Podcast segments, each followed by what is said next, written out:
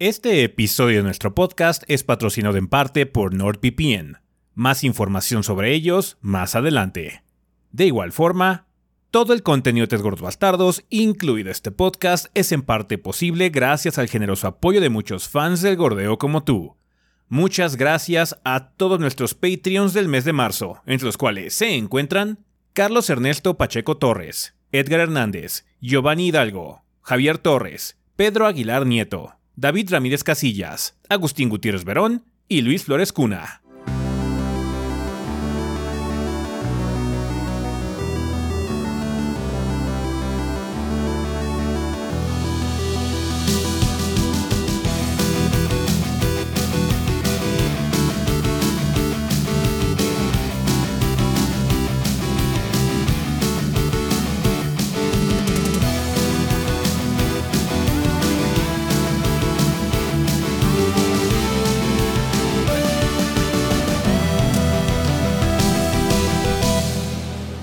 Pedo banda? Sean bienvenidos al episodio 518 del podcast de los tres gordos bastardos. Yo soy su anfitrión Ezequiel y como ven aquí encuentro con el resto del elenco de los gordos, o sea, Rafa y Adrián. A ver Adrián, si quieres empezamos contigo esta semana. ¿Qué, ¿qué anduviste haciendo en el mundo del gordeo? Eh, esta semana, pues ahora sí ya salió la reseña de Resident. Yes. Eh, yes. La Hemos estado jugando eso. Reseña, reseña en forma, sí, sí. Sí. Eh, bastante bueno el juego. Eh, también pudimos probar el beta de Diablo 4. Salió impresiones el jueves. Ah, estamos grabando temprano, banda. Sí. Y en jueves, aparte. Eh, ahorita es jueves, de hecho. Ajá. Va a estar raro este episodio. Ahorita, te explicamos bien qué onda con sí, sí, sí, Entonces, de hecho, el video no, ha salido todavía, el de Diablo, pero bueno, debería salir hoy. Este, debería salir hoy. Sí, ya está debería nada más salir el video. Ya está arriba la reseña recién también. De hecho, también ya está arriba la reseña recién, que va a salir el viernes. Eh, estamos. Jugamos, perdón, Ezequiel y yo el. El fin de semana, de hecho, Diablo. Eh, está interesante, de hecho, el título. Tiene como algunos cambios muy sustanciales con respecto al 3. Se parece más al 2 en algunas cosas. Tiene otros detrimentos eh, no, es tan libre como el 2, pero creo que es para que no cagues tu pinche build así súper puerco. Porque no puedes eh, alocar puntos como, no sé, como HP. atributos y ese tipo de cosas. Atributos no puedes hacer eso. Lo único que puedes hacer es como habilidades, pero hay un huevo de habilidades. Hay un chingo. Por clase, por lo menos. Em, eh, también estoy jugando otro juego para mini. Que espero salga la siguiente semana. No estoy seguro porque voy lentito. Porque esta semana me dediqué mucho a hacer como básicamente apoyo a otras cosas. Hice muchas imágenes, hice muchas este, grabaciones y eso, pero no, no de algo que yo haya jugado como tal, más allá de Resident, obviamente. Sí. Em, y el viernes voy a ir a un evento, pero bueno, todavía no pasa. Está bien, está bien. Eh, ¿Tú, Rafa, qué has andado haciendo? ¿Qué banda? Pues eh, ¿Qué banda? Pues sí, esta semana efectivamente, pues ya este Resident Evil 4 ya está ahí la reseña del remake. Eh, pues ojalá les haya gustado. El juego está muy bueno. Hablaremos un poquito más, supongo, al respecto en la, sección de recomendaciones. Sí. Eh, muy, muy bueno. también ya salió finalmente la reseña de la mini reseña de Atomic Heart. El juego es basura. Este, si a ustedes les gusta, qué chido. pero aquí a ninguno nos gustó, de hecho. Sí, de hecho, esta es una extraña, una extraña, situación en la que lo podrábamos los tres. creo, que, creo que el más permisivo con él fue Adrián. Sí, pero no está, no está tan bueno. O sea, tiene ideas interesantes, pero se quedan en ideas. interesantes. Eh, yo creo que por eso me enojó tanto. Porque sí tiene como que cosillas interesantes, pero no sabe qué hacer con ellas y a mí luego eso es lo que me enoja en un juego. Que, tiene, que se ve el potencial y nada más no explota. Y sí, eso me enojó mucho. Entonces, sí, Ustedes, ustedes sí tuvieron así como que las ganas de seguir jugando. No, yo, yo lo desinstalé. Con las dos horas de stream que tuve fue suficiente. Así como, no, ah, voy a desperdiciar el tiempo valioso de mi vida en esto. no, sí, no, eso ya está fuerísima de mi sistema. Gracias. Pero bueno, pues ahí está también. Eh, salió un short eh, de Digimon World Next Order. Ah, eh, estuve jugándolo y la verdad después de un rato dije, es que es igual, es el mismo juego, no tiene absolutamente nada, ni siquiera vale la pena hablar de, de las opciones para PC porque nada más, o, sea, yo dije, que, pues es que no hay, nada más viene resolución. Y sí, viene lo de este anti-aliasing y, no me acuerdo qué otra cosa de, de Blur, pero es lo más básico de lo básico. Qué avanzado. sí, súper avanzado. Entonces, no, no, no vale la pena hacer un video, dedicarle eh, tiempo de video nada más, porque nada más voy a empezar a rantear otra vez. Entonces, ¿para qué?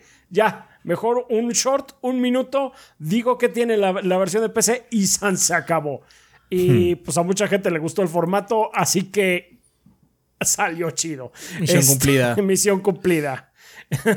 y también, ahora sí ya salió el video también de el Hanson de Redfall, ahora que este, eh, que fui al viaje y me, que, me, invitó, me invitó Bethesda Latam y, y Arkane Studios, que ya pudimos probar Redfall. Eh, entonces ahora sí ya les pude comentar un poquito más a, detalle qué fue lo que eh, estuve yo probando ahí. Chequen el video, por favor, banda, por si tienen dudas de, del juego. Eh, no falta mucho para que salga, falta un mes y unas semanitas. Eh, pero sí, está interesante. Vamos a ver qué tal está la versión final. Mm, nada más tiene unas cosillas ahí de que hay que pulirle a nivel técnico, pero yo espero que haya sido eso se debiera más a que fue un build temprano. Aparte, eh, generalmente estos builds que uno prueba en previos no son no los terminaron de cocinar ayer, de cuando lo pruebas, sino llevan meses. No, exactamente. O sea, yo, yo estoy consciente que ellos seguramente llevan mucho más avanzados. Eh, particularmente porque no probamos multiplayer. Y pues ellos ya deben de haber estado probando su multiplayer. Eh, entonces, pues sí, eh, está, está interesante la cosa. Pues nada más hay que esperar a jugarlo. Está bien.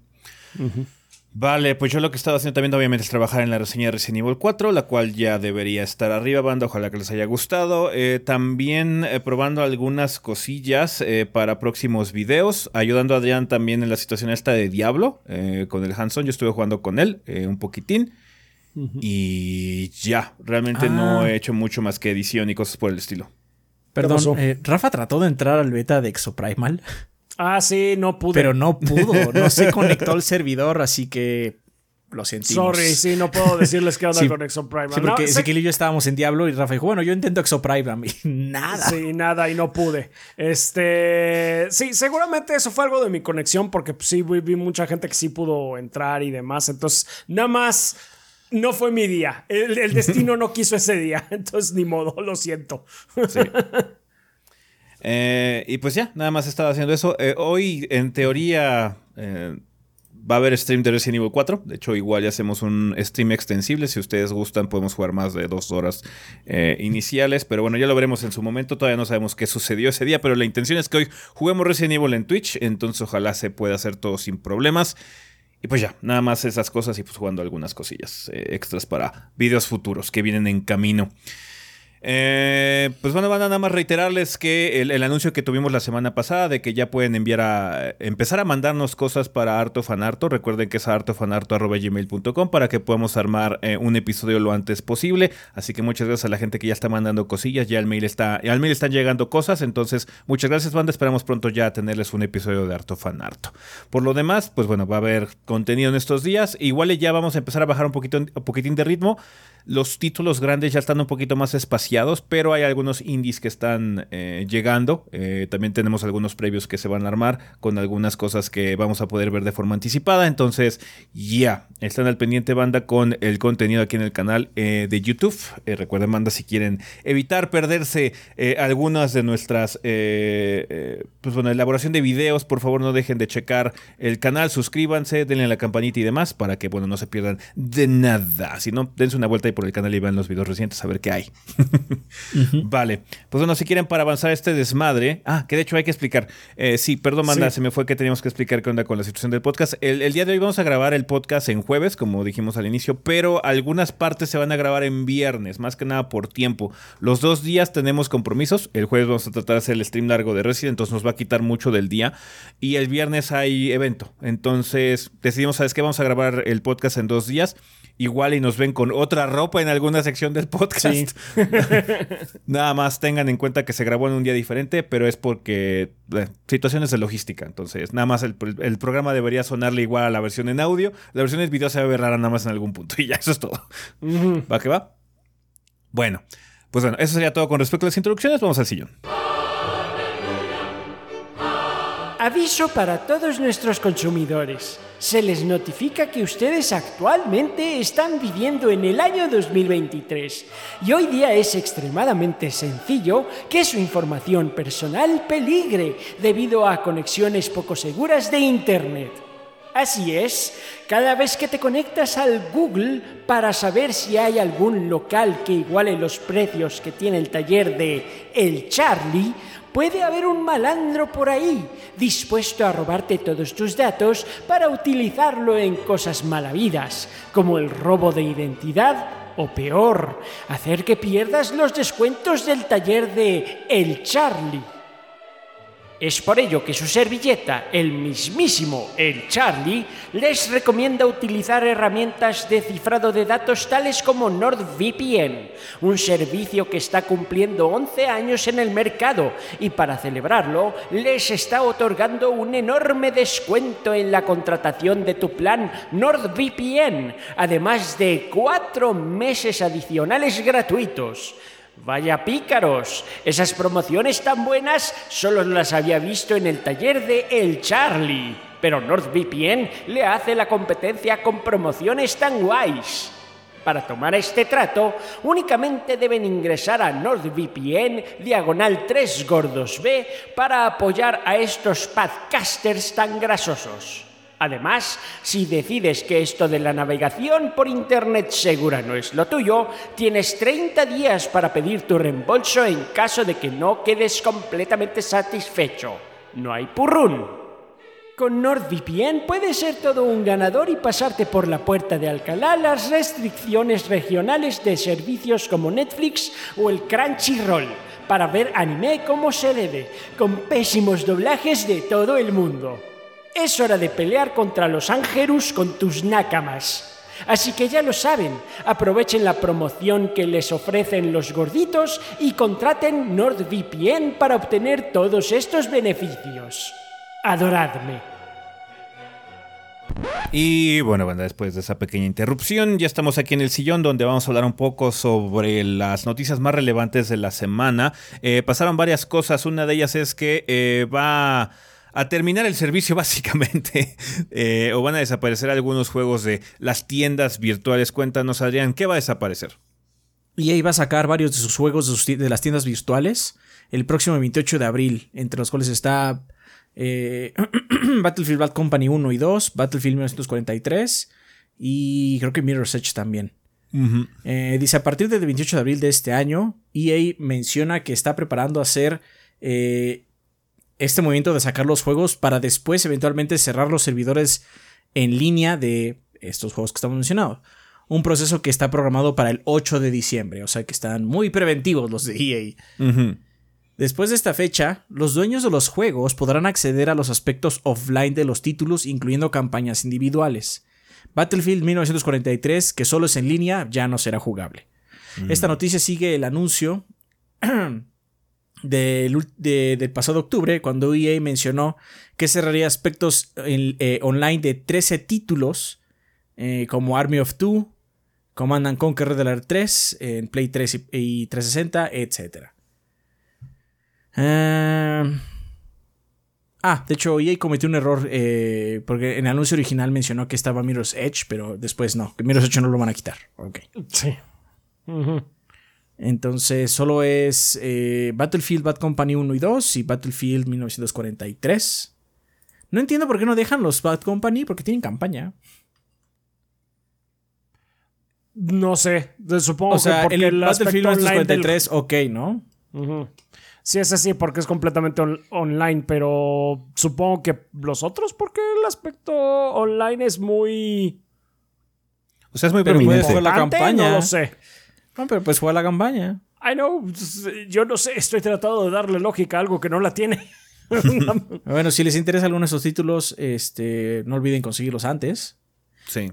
Cabe aclarar que no es de EA Play, es de todos lugares. Van a desaparecer, básicamente. Excepto para los que ya los tengan. Los que ya tengan esos juegos van a poder seguir bajándolos a la eternidad, ¿no? Pero ya no se va a poder conseguir. Entonces, ténganlo en cuenta. Edge no está en la lista, una disculpa. Yo no sabía, de hecho Rafa lo, puso, que después clarificaron que no.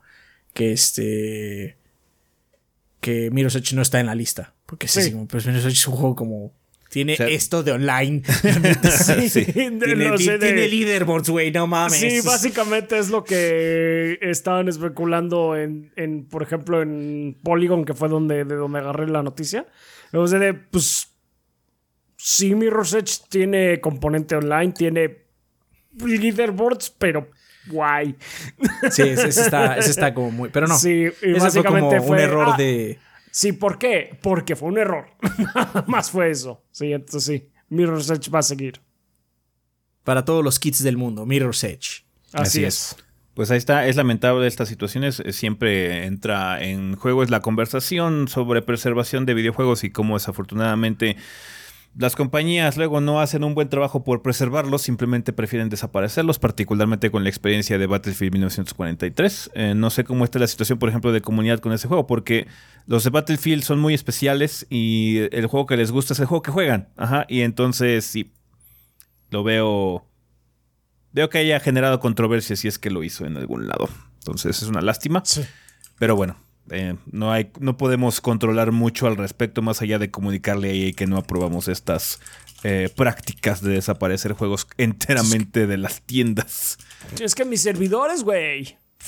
Básicamente Se entiende, se entiende que, pues bueno, los servidores en particular son costosos, eso no se discute, pero bueno. Mm, aún así, digamos que no, no hay un diálogo eh, en esta situación, simplemente se anuncia que se van a destruir eh, o desaparecer estos juegos y pues no se puede hacer mucho realmente. Vale, eh, pues bueno, pasando a otras cosas, hay nuevo juego de Sonic. Cuéntanos, Rafa, que viene en camino. ¡Yay! bueno, pues es que además es Sonic Origins otra vez, eh, pero ahora Sonic Origins Plus, que va a llegar en verano. Es una nueva colección que va a reintroducir varios juegos 2D del erizo. Juegos que seguramente tenían mucha popularidad en un sector minúsculo. Porque lo que va a tener de nuevo este con respecto al Sonic Origins que ya salió es que va a tener 12 juegos de Game Gear emulados y jugables en el museo. Que los juegos de, los juegos de Game Gear de Sonic es. Ok. No sé quién lo estaba pidiendo, pero bueno, preservación de juegos, supongo. Quién sabe cómo los estarán. Eh, qué, tal sea, la calidad. Mejor eso que los quiten de la tienda, ¿no? Mejor eso que los quiten de la tienda. So, está eso. Es que nuestro eh, servidor es para Sonic Origins. Sí. sí. Esos leaderboards. esos leaderboards. ¿Cómo, ¿Cómo gastan recursos? Sí. Bueno, pues la edición física va a costar 60 dólares, entonces para que lo vayan contemplando. Eh, pues sí, no mames, ¿por qué?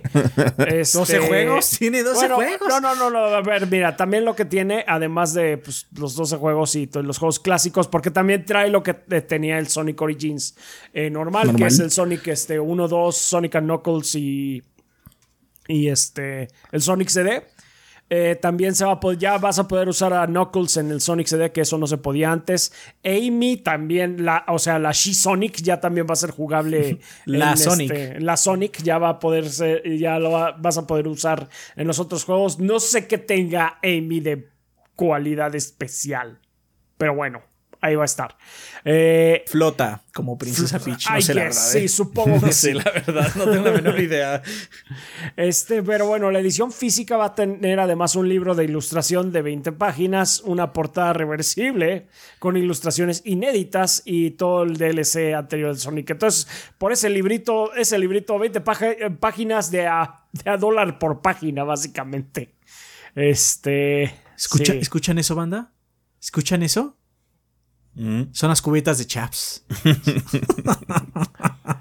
Odio a Chaps del pasado. Si pudiera, le daría un puñetazo. Eh, ok, ok, la edición digital nada más va a costar 40 dólares y va a tener, y pues todo lo que dijimos, pues es lo que trae. Eh, y trae un paquete, hay un paquete de expansión que cuesta 10 dólares, que es el básicamente el DLC de Sonic Origin Plus. Eso es para, supongo, quienes ya tengan el juego de Sonic Origins, pues nada más va a traer los juegos de Game Gear y la posibilidad de jugar como Amy y Knuckles. Eh, en sí, el juego como tal es una recopilación de 16 títulos de, de Sonic. Eh, con eh, los nuevamente con personajes no jugables. Uh, modos de desafío, varios modos de desafío, zonas y, zonas y mucho más, según el comunicado. edición física premium coleccionable por el libro de arte, me imagino. Y bueno, pues va a estar disponible en todos lados. En PlayStation 4, PlayStation 5, los series, el Xbox One, la, Switch, la PC. ¿Y qué más? Y va a estar disponible a partir del 23 de junio. Y pues ya, eso, eso es todo igual y termina siendo otro short van. si, no trae demasiado, vamos a ver. O sea, por lo menos te venden en 10 dólares la expansión con los dos juegos y demás. o, sea, o sea, o sea, puede haber sido una mamada como, no, no, no, no, o sea, si quieres este, estos, por lo menos 40 dólares. Sí, o sea, te Aunque ya tengas dos, ajá, sí, bueno, por lo menos está esa opción. Sí, por lo menos está la opción del DLC.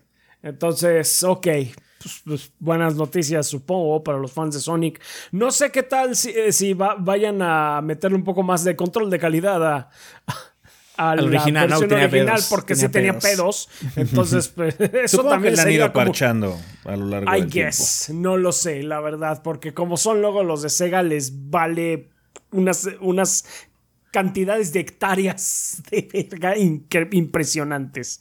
Em, pero bueno, pues ahí está. Ah, supongo que qué bueno para los, eh, los fans de Sonic. Yo ya, pues ya me tocará eso en junio. ya, me ya me tocará ese calvario en junio. Sí, lástima. Yo que va a estar chido. Va a ser como, va a ser como, que dejar de jugar Final 16 por jugar ah, Sonic. Ah, sí, claro. es que recuerda, ah. son 12 títulos aparte. o sea, hay, que, hay, que, saber cómo está cada uno de ellos. No, ni madres. Eso va a ser el, eso va a ser el short. hay que meterle, meterle, meterle para que sí pueda jugar Final.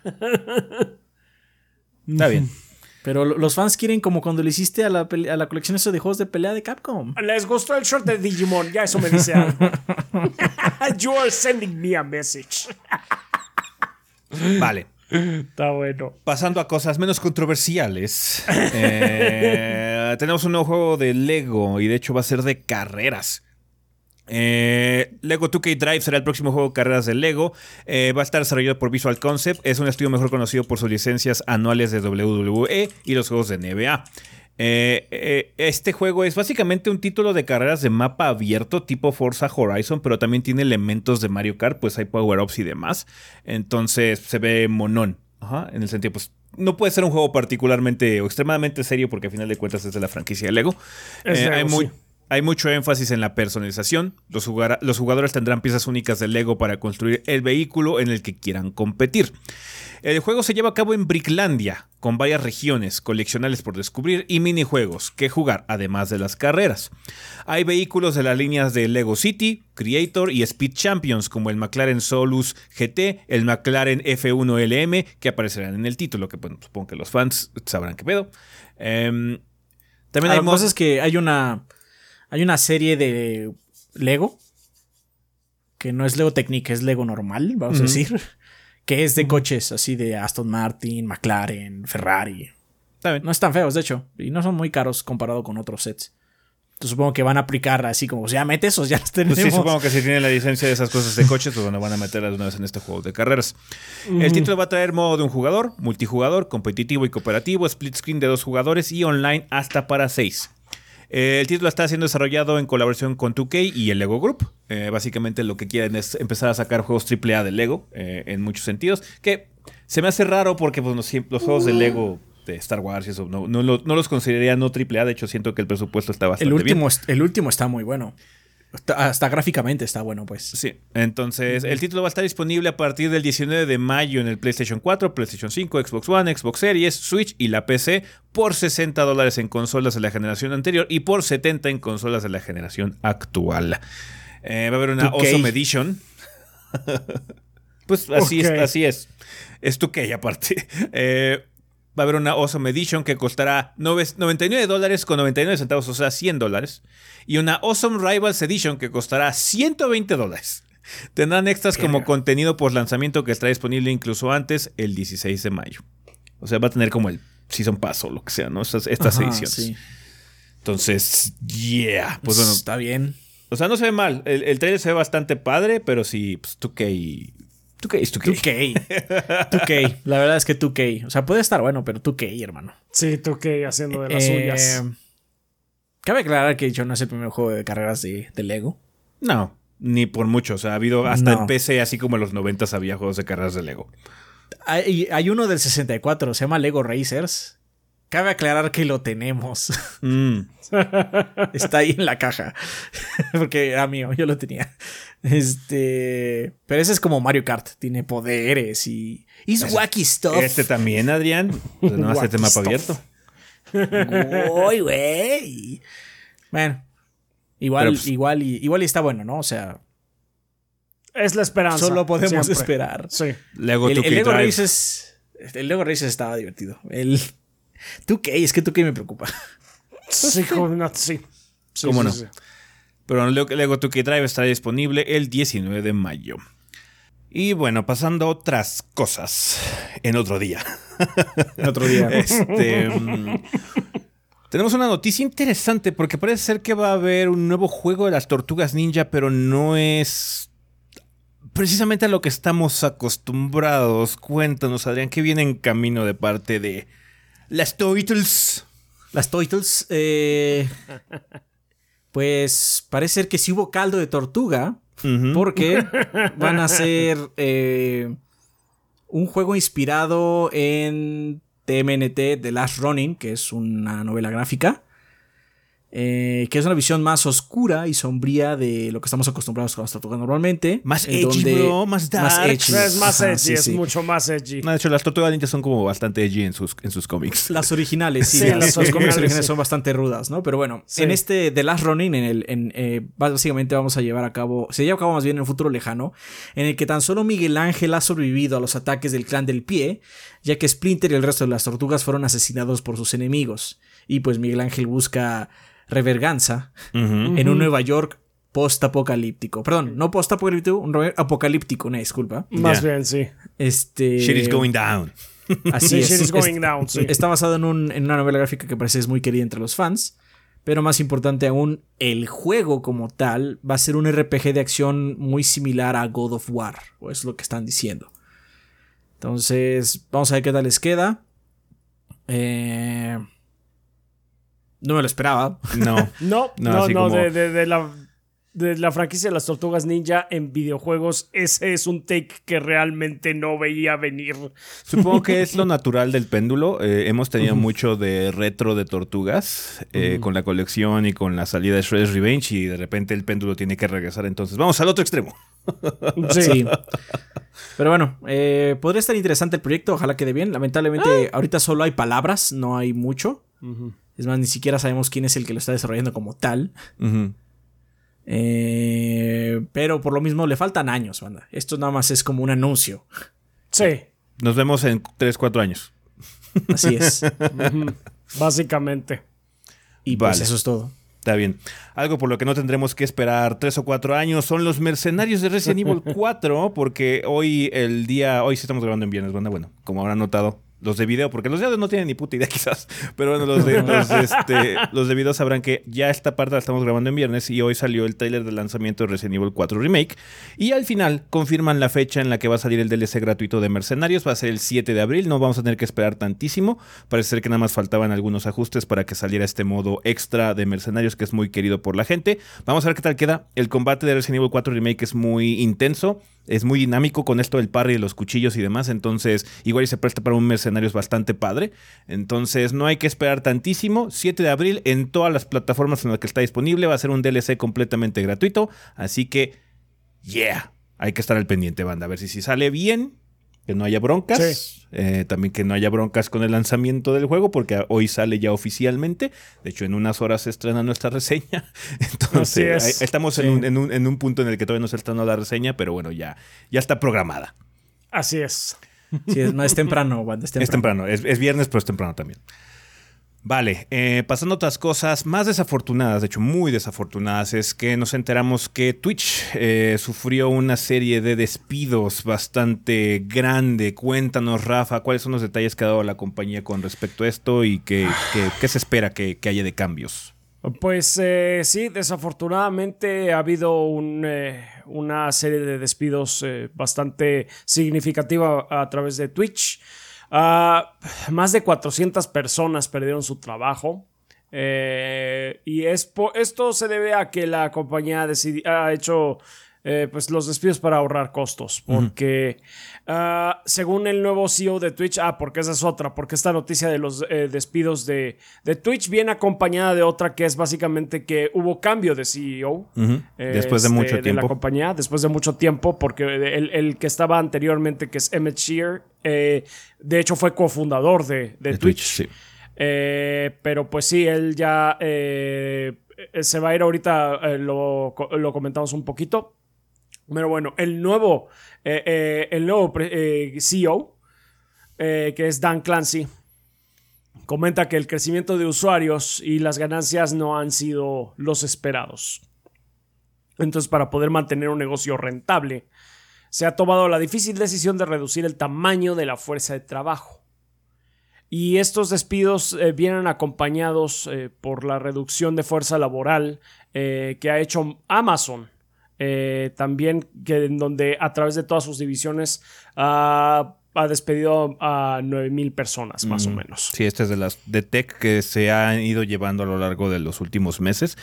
Amazon también fue de las más no golpeada, la palabra no es golpeada, pero bueno, digamos que golpeada por el mismo Amazon. Amazon agarró y se pegó en los tanates el solo. Entonces, este, sí, desafortunadamente ha habido muchas personas que han perdido su empleo y ahorita, pues bueno, fue afectado también Twitch, que si no lo sabían, banda, es parte de Amazon también. Así es.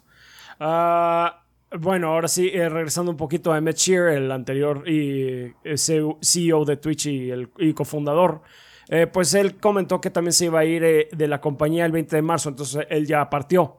De, hecho, creo que esto fue antes de que Dan Clancy llegara él comentó, con el nacimiento de mi primer hijo he estado reflexionando eh, con mi futuro con Twitch.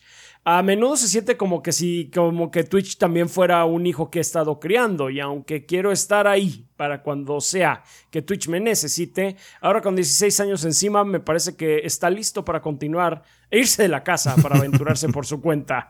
Estoy muy conmovido al compartir mi decisión de salir de Twitch como CEO. Ah, y Dan Clancy, pues que era previamente el, presidente de la compañía antes de la salida de Shear, ahora pues se convirtió en el CEO. Y pues esta fue la primera orden de, trabajo, supongo, de las primeras. No sé si ya se había discutido entre ellos, entonces pues no podemos saber bien realmente cómo está ahí la cosa. Pero pues le tocó esta eh, parte fea, en todo caso. Sí. Ah, Twitch como tal dice que tiene grandes oportunidades para apoyar a streamers y a sus comunidades y todo esto pues después de la noticia del despido pues, no, sabemos qué quiere decir. Es un es PR talk o sea, uh, tratas, de, tratas de inclinar la balanza muy o sea, muy Fútilmente, eh, cuando tienes una, una, noticia de esta envergadura de que vas a despedir una gran parte de tu fuerza de trabajo, de que tienes que pimpear y tienes que chulear la empresa, de que no, o sea, a pesar de que todo esté cayendo pedazos y no hayamos cumplido con las expectativas, bla, bla, este, todo está chingón. Sí, todo Obviamente no es tan grave, ¿no? En ese sentido. Twitch sigue funcionando. Em, Twitch sigue siendo una, la plataforma de streaming de videojuegos más grande. Obviamente su competencia más directa sigue siendo YouTube. YouTube ha estado creciendo lento, pero seguro, hasta cierto punto. Pero es lo que les habíamos comentado hace ya algunos meses, banda, de que, de hecho, por la situación que había de los cambios de contratos y cosas que se hayan. Eh, eh, llevando, eh, ido llevando a cabo en Twitch. Eh, estábamos pensando que probablemente el futuro del streaming iba a cambiar un poquito, el, el, panorama iba a ser un poquito distinto en los próximos años. Por eso ya estamos abiertos a la posibilidad también de hacer algunos streams en YouTube. De hecho, todavía no hemos platicado qué onda, por ejemplo, con la situación del show de Yabai. Ya les hemos comentado que Yabai se va a llevar a cabo ya en YouTube. Vamos, quizás vamos a empezar a streamear con ese show. No sabemos si cosas como el podcast después, todas las cosas que se hagan en vivo se cambien a YouTube. Estamos todavía platicando qué se puede hacer porque Twitch, eh, el formato de negocio que tiene esa empresa o esa sección de la empresa de Amazon es un poquito complicado. Ya se ha visto a los años con Google. YouTube siempre ha sido una situación incómoda, que genera mucho dinero, sí, pero que también cuesta muchísimo eh, por parte de Google. Entonces, Twitch está en una situación similar. Em, entonces, tiene que haber ajustes, tiene que haber cambios dramáticos. A veces no pasa gran cosa en el gran esquema de la situación. Por ejemplo, con YouTube ha habido muchas controversias, los apocalypse que ocurren cada cierto tiempo, la situación esto de las groserías que no puedes decir en los primeros 30 segundos del video, cositas por el mm. estilo.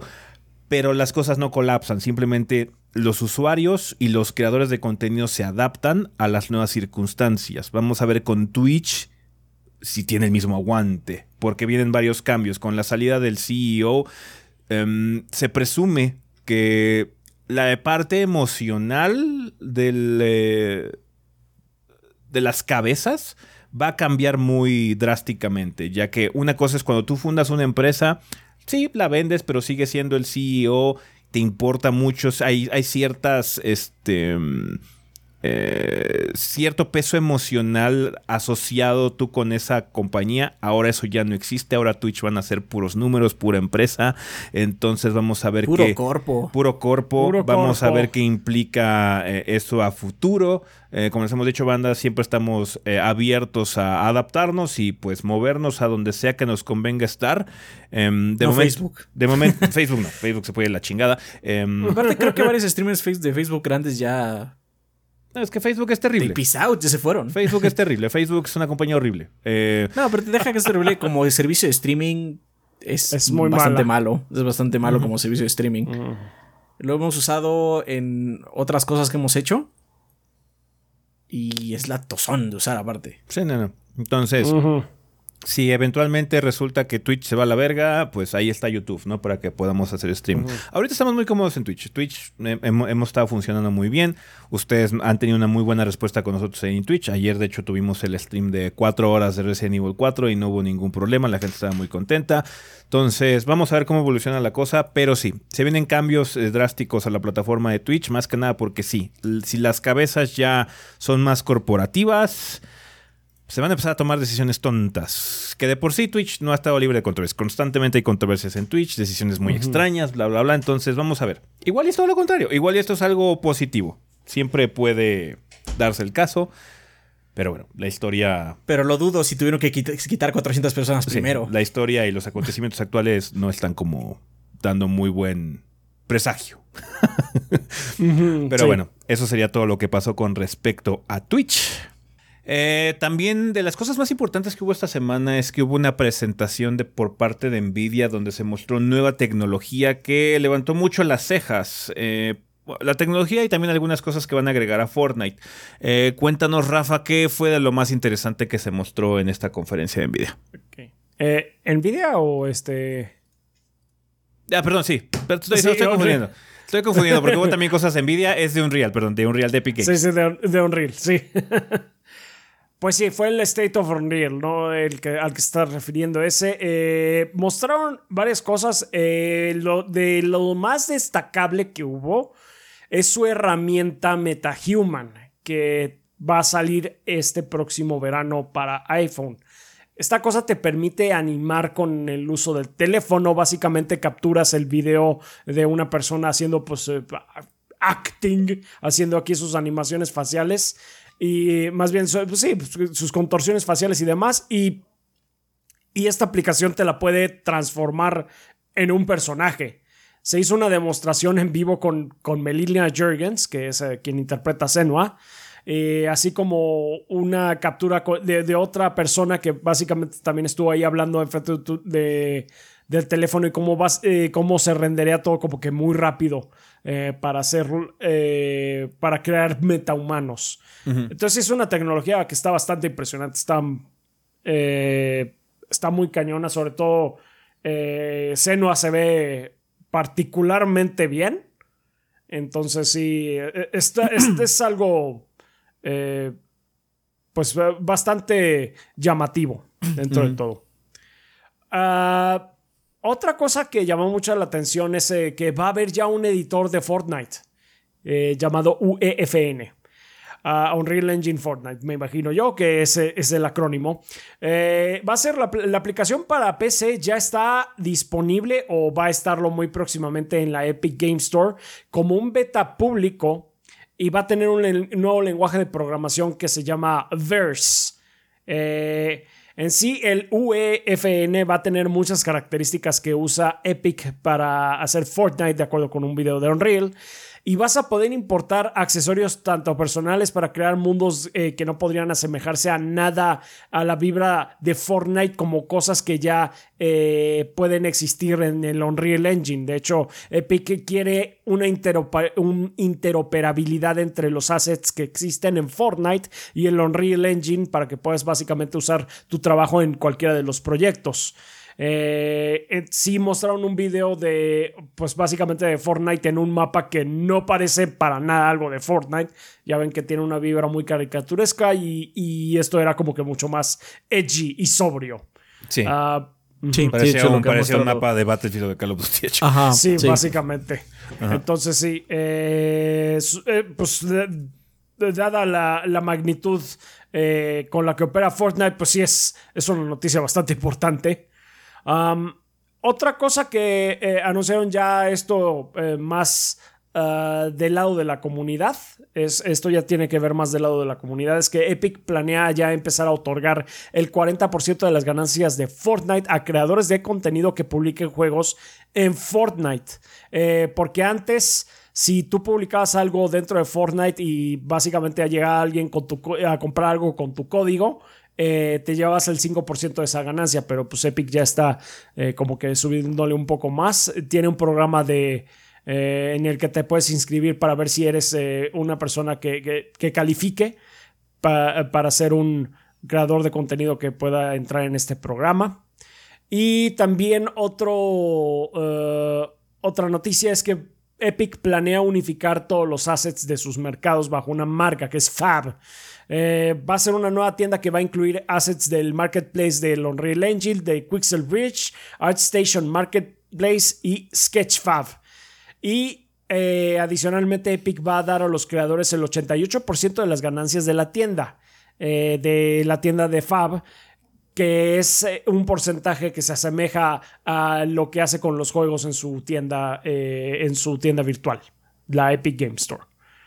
Entonces, pues sí, ese básicamente fue el, los highlights, esto, eh, fueron los puntos altos de, del State of Unreal. Suena, suena muy vago quizás, pero es potencialmente muy transformativo para lo que es el ecosistema de Fortnite. Em, de hecho, probablemente hay que, hay que leer muy bien la, letra chiquita con respecto a esta situación porque tiene el potencial de crear la siguiente gran cosa dentro de este apartado de Fortnite. Porque ya ven que Fortnite originalmente era un juego de como Tower Defense de, de, cooperativo. sí. Pero hicieron un mod que fue el Battle Royale y el Battle Royale fue el que despegó y de ahí salió el monstruo que es Fortnite. Esta opción de permitirle a los usuarios tener un editor tan robusto que haga mucho uso, eh, haga uso de las funciones del Unreal Engine como tal, tiene el potencial para crear la siguiente gran cosa. Ajá, entonces. Puede ser otro League of Legends otra vez. Ajá, entonces.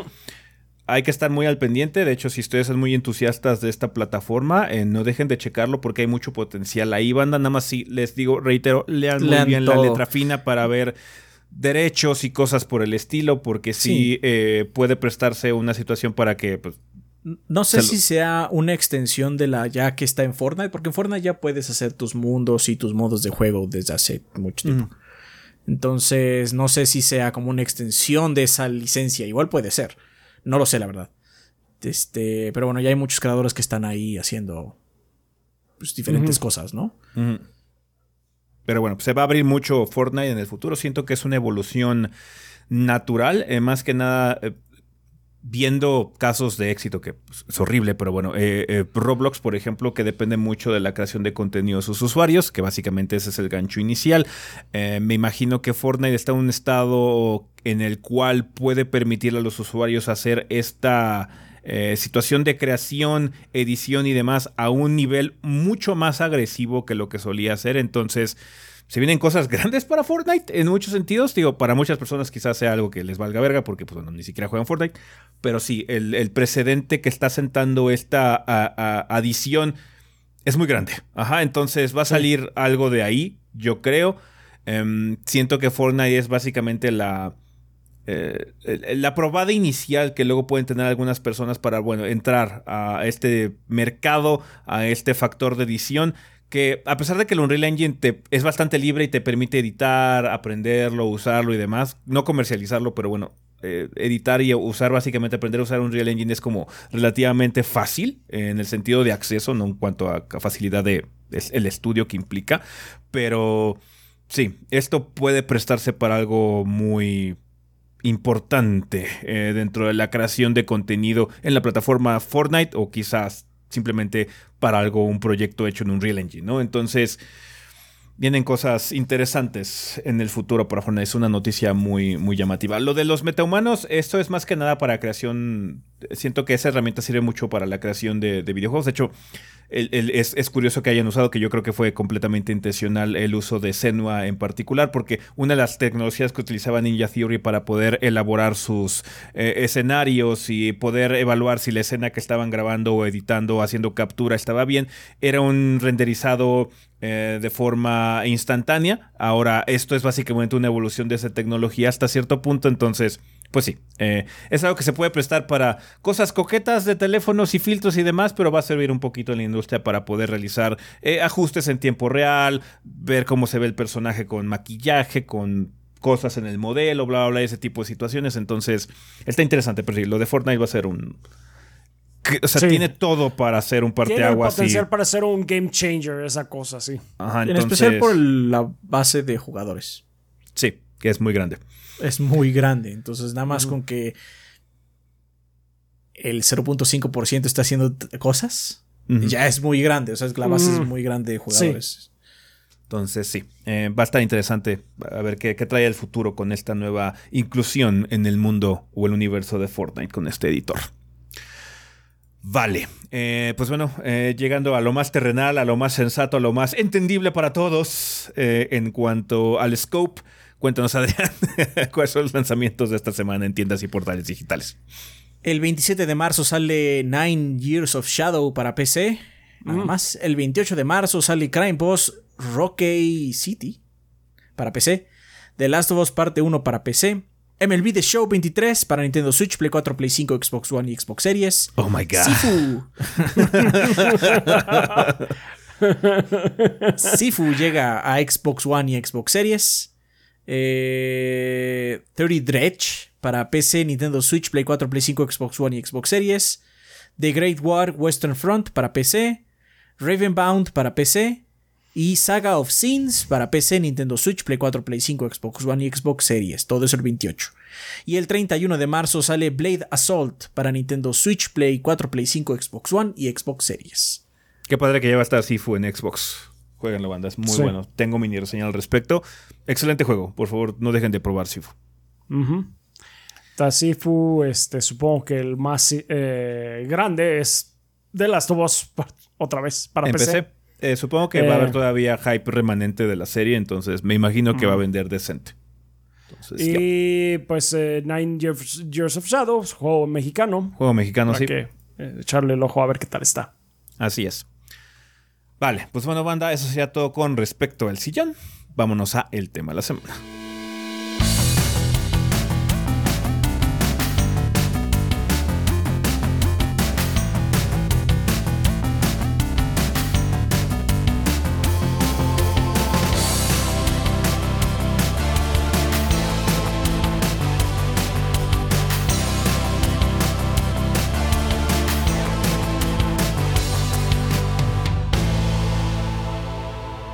Bueno, banda, pues ya estamos aquí en el tema de la semana. En esta ocasión no vamos a tener tema de la semana como tal por la situación esta tan rara de grabación que tenemos. No estamos seguros que nos alcance el tiempo. Entonces lo que decidimos hacer básicamente fue extender la vida después del podcast. En lugar de tomar eh, dos entradas nada más, vamos a tomar cuatro para leerlas porque de hecho participaron mucho, banda. Parece les gustó mucho la idea de los remakes en particular. Entonces vamos a empezarlo con la vida después del podcast. En este caso sería episodio 517, la era de los remakes. Rafa, ¿qué nos mandó la banda? Muy bien, tenemos primero el comentario de Efren Benítez de YouTube que dice, hola gorditos, ¿cómo han estado? Esta es la segunda vez que escribo algo para el tema de la semana. La primera vez fue cuando el tema de la semana fue el segundo tráiler de GTA V. ah, ok. No, pues ya hace rato. Está bien. Antes de que saliera GTA V, el juego de Play 3, PlayStation 4 y PlayStation 5. y posiblemente PlayStation 6. Sí. Tengo una pequeña lista de títulos que me gustaría que les hagan remake y ya que empecé hablando de GTA, me gustaría ver remakes de los GTAs más viejos, el 1, 2 y el London. Últimamente he estado jugando juegos inspirados en estos clásicos como American Fugitive y Rustler Grand Theft Horse, y me gustaría que Rockstar sacara juegos de este tipo, ya se extrañan. Ok. No eh, creo que saquen juegos top-down. Igual y los subcontrata. Lo cual tampoco está bueno por lo que pasó en el remake, ¿no? Pero. No sé, no, me, sorprendería que. Bueno, o sea. Siento que si llegara a suceder, lo sacarían así como para PC y para Switch, haz de cuenta. Una situación así como. En todo caso, sí. Lo que ya ves que luego sacaban así como. Me creo que hay uno que es Chinatown Wars, que era para el DS. Sí, del PSP. ¿No es del PSP? Me acuerdo que es el mm. DS porque usa el stylus para cosas. Ah, así como para el lockpicks y. O sea, supongo que también salió en PSP, no sé. no sé. Todos esos, no sé. Yo tengo uno en el PSP, creo. No sé, no me mm. acuerdo bien, la verdad. En el PSP sacaban los stories. Era así ah, como el Liberty City Stories y el Vice City Stories y cosas por el estilo. Pero ya, ya, ya, ya, ya. El otro era como cartoony. Ah, ok, ok. Sí, entonces sí era diferente. Y era como top-down también. Entonces, podría haber un proyecto así en algo como el Switch o en PC para que lo juegues en el Steam Deck o yo, qué sé yo, ¿no? Pero bueno, también, también puedes jugar ese tipo de juegos en Play y en Xbox, no, no hay ningún problema, pero. O sea, el scope que tiene Rockstar y 2K con Grand Theft Auto... Es tan grande que no lo veo. Sí, o sea, todos sus recursos se han ido en online. O sea, el GTA V Online es un monstruo. Sí. Es un monstruo. Sí, sí, sí. Sí, sí que lo es. Sí que lo es. Ah, ok, continuando. Mi primer Zelda y por defecto mi favorito fue el Wind Waker. Por eso me gustaría ver remakes de las dos secuelas que tuvo este, el Spirit Tracks y Phantom Hourglass. Ah, la secuela, sí, porque Wind Waker ya tiene uno. Nada más no está en el Switch. Hay que sacarlo del Wii U, porque ese remake es muy bueno. Es muy ese hay que rescatarlo del Wii U. Es muy bueno ese port del Wii U, muy buena versión. No solo son juegos muy únicos por ser de 3DS, tampoco tuvo, eh, tuve la oportunidad de jugarlos. Ah, no son de 3DS, de hecho son de DS normal. Normalito. Sin el 3 sí. Este, los puedes jugar en el 3DS también. Los puedes jugar también en el 3DS, obviamente. Uh, they're okay. digamos que a mí, a mí, sí me gustó mucho el Phantom Hourglass. Eh, o sea, son buenos juegos de Zelda. Pero sí, o sea, el Phantom Hourglass me agradó y el Spirit Tracks cuando lo jugué fue, está bueno, pero es lo mismo. si con que juegues uno, ya tienes. Pero bueno, Pero la historia, chap, la historia. Ay, está malísima. y el último juego y el que más deseo es de Activision. Y ese juego es True Crime, Streets of LA. Ah. ok, un competidor Adrián se acuerda. Adrián se acuerda, sí. Un, competidor muy competente de GTA y aunque tenía muchos bugs y un esquema de controles horrible, tenía personajes carismáticos, un gameplay divertido cuando hacía lo que querías y que hiciera y muy buenas ideas como poner defensa a los Street Fighter caminando hacia atrás era el primer juego de este tipo donde controlabas al policía y no al criminal. Siento que esta franquicia tiene bastante potencial, solo necesita más pulimento del que le dieron en su día e implementar un esquema de control más moderno para que sea mejor de lo que fue. De hecho, eh, este. O sea. Dato curioso de True Crime LA. ¿Ven ese meme de que le ponen una pistola a alguien? Una mano con una pistola en un, cualquier imagen. Ajá. Ajá. Ajá. Es de True Crime Ley, de la portada. Ok. Ah, ya, ya, ya. ah, ya, ya, ya, ya lo vi. No, sí. Sí, ya, ya puedo ver de dónde salió. Está bien. Dato curioso de True Dato curioso. L. está bueno. Y sí, si, hacen un remake tienen que arreglar los controles porque, hermano, tiene buenas ideas, pero se controla tosquísimo. Está bueno. Ah, y bueno, gorditos, eso es todo lo que tengo que decir para este tema de la semana. Nos vemos en otro tema de la semana dentro de 10 años. Se la lavan. Está bien. Muchas gracias, Efren Benítez. Eh, continuando con Us Rebelde de Discord, dice: Bueno, las tengo gorditos y banda. Este tema me emociona mucho, así que disculpen si me. Les emociona a todos. O sea, todo el mundo. ¡Ay, son puros remakes! ¡Guácala! Y le decimos: ¿Cuál es su remake preferido? No, pues fíjense. No, si a mí me preguntan. Déjame te cuento. déjame te digo. jalamos, el hilito y. se descosieron, banda. Sí, hubo mucha participación esta vez. Así es. Mi juego favorito es Legacy of Kane Soul River. Cada evento digital me emociono por ver si se anuncia algo. Oh, ya hace mucho tiempo. mucho tiempo, man. Y si bien no se ha corrido con suerte hasta ahora la compra de la franquicia por parte de Embracer Group y el reciente cuestionario que hubo no hacen más que hacerme fantasear con un remake de la franquicia, ya que la única forma de jugarlos es teniéndolos físicamente junto con sus respectivas consolas. Eh, no. ¿Se puede jugar también en PlayStation 3? 3, creo, sí. Creo que en. No en Steam, porque en Steam se supone que sí está Legacy of K, pero cuando vas a la página de ese y en GOG te dice pronto regresará a la venta, and that's not gonna happen. Y, no, dice pronto nunca ha llegado. Pero fíjate que yo sí llegué a comprarlo. De hecho, tengo mi copia de Soul River aquí de Steam porque lo llegué a comprar en la página de Square directamente. I don't know, ya no sé cuál es la situación, mano. Ya no sé si lo puedes conseguir de alguna forma, pero pues está difícil. Tú sabrás más, eh, porque, o sea, supongo que estás más al pendiente, pero según yo recuerdo, se podía jugar también así como en Play y cosas así. Sí. La versión de PlayStation, obviamente. Sí, sí, sí, sí, sí. Ah, ok.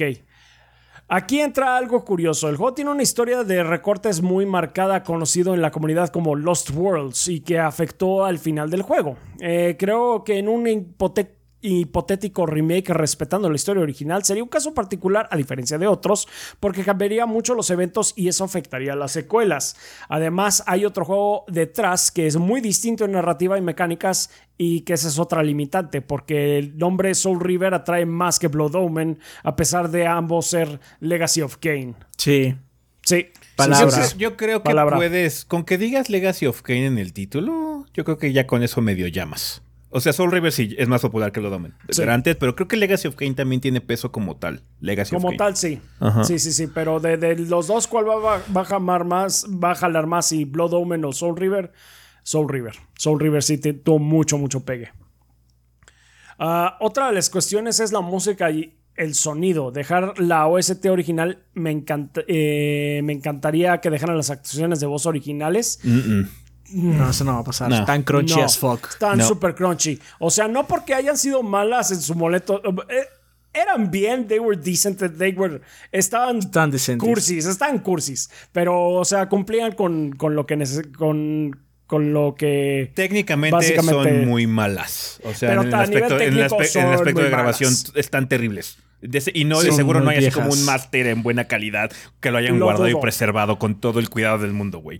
No, es que se, escuchan súper comprimidas. Ahora que sí, eh, que justamente lo compré y nada más lo.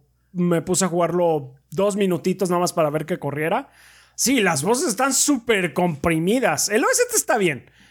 Igual. Podría ser una reorquestación. Le, vendría muy bien una reorquestación, pero está bien el OST. Pero sí, las voces sí se escuchan como así, calidad gordo.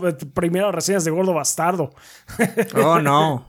Sí, no, sí está. Con una, diadema abajo de la playera. Con una diadema abajo de la playera, sí.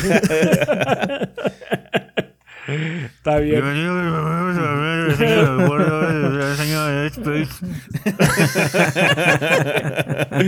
sí, sí, sí, así, así. No, sí, las voces originales no, no lo veo. El OST quizás. El OST quizás. Si bien no fueron usados algunos diálogos, sí están completos para contar tanto la historia original como la que no pudo salir a luz, aunque si se regresa, regraban los diálogos, no me lamentaría más allá del cast que ya falleció. Eso suponiendo que regresen los actores de voz originales. Sería muy raro que regresen los originales también. No, no, no. O sea, Mm. eh, eh, hay que entender que cuando hablamos de remakes, de hecho pasa lo que pasó con Resident Evil 4 Remake. Es, todo es diferente, todo. Ajá. Entonces sí, Sí. no, hay que pensar en esa A situación. menos de que sea un juego más nuevo, pero. Sí, o sea, si Sí. es como The Last No, of esos Us. no son-.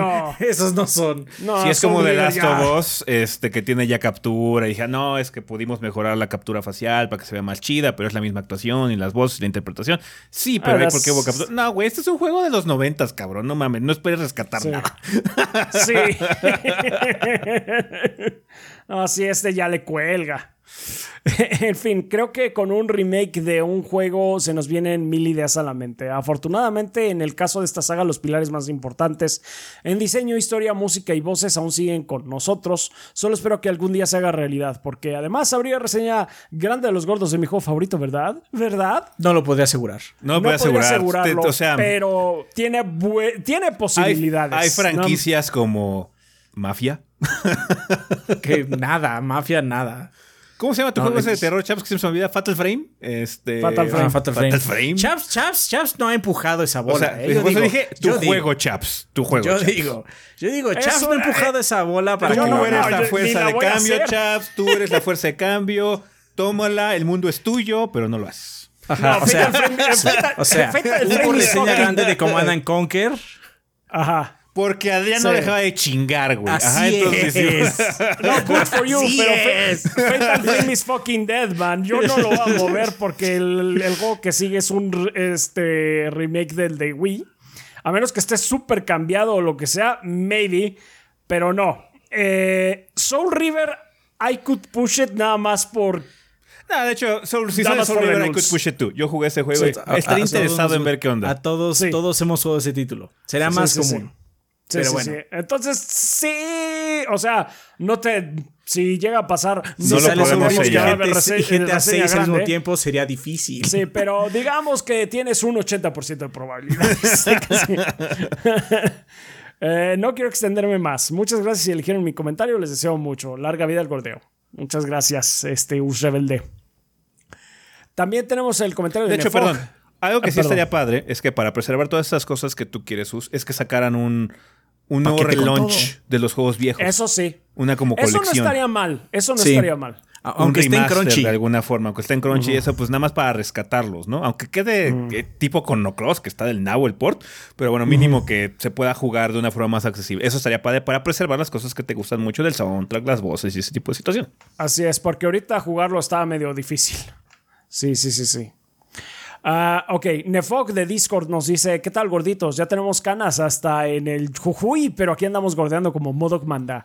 Tengo varias propuestas para remakes, pero son juegos que no son particularmente buenos o ni si- o siquiera trascendentales. Ah, Era para soñar esta el sección. potencial del remake es hacer que juegos malos como Código Verónica estén vergas. Exactamente. Por eso un remake no es una mala idea. Reháganlo para que ahora sí esté bueno. Sí. Ah, sin embargo, son juegos con los que tengo una conexión, ya sea porque los jugué en un tiempo difícil en mi vida o porque los compartí con mi hermano menor, quien ya hace rato dejó de gordear. Va sin ningún orden específico. La saga de Fable, o al menos los primeros dos. Vanquish, Hicieron del Fable un como una edición especial del 1, ¿no? Como mejorada. Enhance. No sé, ahorita, bueno, de no hecho, es un ahorita- remake. Ajá, ahorita Playground ves que está haciendo broncas, o sea, supuestamente está en el development hell con Fable. Ah, sí. Ya ves que luego de esas situaciones sale, bueno, es que no sabíamos qué hacer y para poder Necesitamos reencontrar, ajá, vamos a hacer sí, un remake no. del Fable 1. ¿Qué hagan del 2? ¿Qué hagan del 2? El 2 es el chido. Con puro tío Trabuco, por favor. Sí, Condones, sí, En el, condones en el suelo. Ya. Y entonces game. cacareé como gallo y ella se enamoró de Me mí. Ah, y qué- me qué- volví el líder del, me volví el líder del pueblo. No mames, qué, qué excelente juego. Me decían el panzón. El panzón pedorrón. Todo eso es canon, manda en el juego. Así es. No estamos, Ah, no pues estamos ese- exagerando. Este- Sí. tuve, un- tuve una experiencia sexual muy incómoda con el tío Trabujo. Por favor, tío, me él estaba en el cuarto. Cuando, cuando estábamos consumando el matrimonio, el tío Trabuco estaba ahí. Tío, eh, es un pueblerino, no necesita usted verificar nada de la realeza. Por favor, lárguese de aquí. No, ahí estaba. Ahí cuando la pantalla se fue a negro, ahí estaba y cuando regresamos, ahí seguía. ahí seguía el tío Trabuco. ah. Dios mío, qué espanto. Fable 2. necesitamos Fable 2 de remake, perdón, ya. Sí, sí, sí, lo necesitamos. es que necesitamos lo mismo, güey. No, si no pasa, perdemos todo el tono de lo que es Fable, perdóname. sí, sí, sí, sí. Ah, dice también Vanquish, good shit. Eh, Vanquish estaría. Sí. Need for Speed Underground 2. Def Jam. Y por último y no menos importante, Kung Fu Chaos. ok. okay. Def Jam estaría padre, pero ese está imposible, güey. Ese está imposible por todas las licencias, la música, la likeness de todos los personajes. Supongo que se refieren al, al, este, al Fight for New York, que es donde Snoop Dogg es el malo. Entonces, sí, yo lo veo muy difícil. A menos de que así sea como, ¿sabes qué? Lo va a hacer creo que era de EA ese juego, no estoy seguro, pero que llega así como Activision o EA con un montón de dinero para todos esos raperos para que se aparezcan. ¿Quieres un dinero chingón? Está cabrón, pero pues sí. Ah, sin más por el momento, se despide el viejo Nefog que lo sigue desde antes de que existiera el podcast. Pues muchas gracias, Nefog. Gracias, Nefog. Por seguir aquí el OG. Y por último tenemos el comentario de Adolfo López de YouTube que dice, hola gorditos, esta es la primera vez que me animo a escribir para esta sección. Verán, The Legend of Zelda es mi saga favorita de juegos y estoy de acuerdo en que estaría bien un remake de A Link to the Past o incluso del Zelda 1 o 2. Mm. Mayoras más que es mi Zelda favorito y no niego que me encantaría ver ese junto con Ocarina en HD en el Switch, pero opino que son juegos que ya han recibido mucho reconocimiento. Al igual que Twilight Princess o Wind Waker, que mucha gente quiere que lo saquen del Wii U. Pero para mí hay dos celdas que deberían tener un remake. Ya les hace falta algo de reconocimiento. Y estos son los Oracles. Un remake del Oracle of Seasons y Oracle of Ages usando el motor del remake de Link's Awakening estaría excelente. El detalle es que al ser dos juegos que se eh, complementan, veo a Nintendo vendiéndolos por separado 60 dólares cada uno. Ah, sí, por supuesto. por supuesto que lo haría. Sí, por supuesto que lo haría. Pero se vale soñar. Lo que me alegra es que hace poco se anunció que estos se estarían en colección del Game Boy Color del Nintendo Switch Online y así más gente conocerá este par de juegos que son realmente buenos. Sí, sí, sí. Pues son un caso también eh, interesante. Esos son hechos por Capcom. Esos juegos los hizo Capcom, sí. Son, un pues, caso muy particular dentro de Zelda. Sí. Pero no está, mal. No está mal ese deseo. Así es, sí, sí, sí. Eh, debo decir, banda, que estoy muy decepcionado tanto de ustedes como de nosotros porque en ningún lado nadie dijo Resistance Full of Men. Bueno, sí vi un comentario que decía Resistance. Sí, vi un comentario, vi un comentario. Sí hubo por ahí un comentario que se Pero los que eligió Chaps no, así que estoy muy decepcionado. También de nosotros, porque no lo dijimos en el podcast anterior. De hecho, sí, no le haría falta. Pues, sobre ese todo juego con, al 1 no le haría falta. El 2 tendría que serlo completo para que no Hagan el 2 por completo, hagan un nuevo 2. El, 3 por completo. El 3 es muy bueno. No, más bien, el 1 sí le hace falta con un resquema de control, por favor. Todo, rehagan todo de, de Resistance esa, historia es muy buena. Eh, eh, esa trama es muy interesante. Resistance 2, fréganlo por completo. That Game is Bot. Y el Resistance 3 es, trasero, es trasero cocido. Sí. Chale. No, el 2 es espantoso. El 2 es espantoso. y el final es terrible. El final es terrible. Terriblemente malo. Sí. y hace poquito hablamos de el tío Trabuco y la primera noche marital de alguien. Y aún así, con todo y todo, el final de Resistance 2 es muchísimo peor. Está bien. Pues bueno, banda, muchísimas gracias por todos sus comentarios. Hay mucha participación de parte de ustedes aquí en los comentarios del podcast pasado y también en Discord y demás. Así que los invitamos a checar a ver qué dice la banda eh, para que platiquen y vean o se acuerden de juegos que quizás no estaban pensando para remake. Eh, pero bueno, eso sería todo con respecto a la sección del tema de la semana. Una disculpa que no haya tema de la semana banda en esta ocasión. Les digo, más que nada por la situación de grabación. Queremos grabar lo más rápido posible porque los para que los compromisos sí los cumplamos. Entonces, muchas gracias. Ya en el siguiente episodio sí hablaremos de algo en particular. Así que por el momento terminamos con tema de la semana. Así que a comunidad.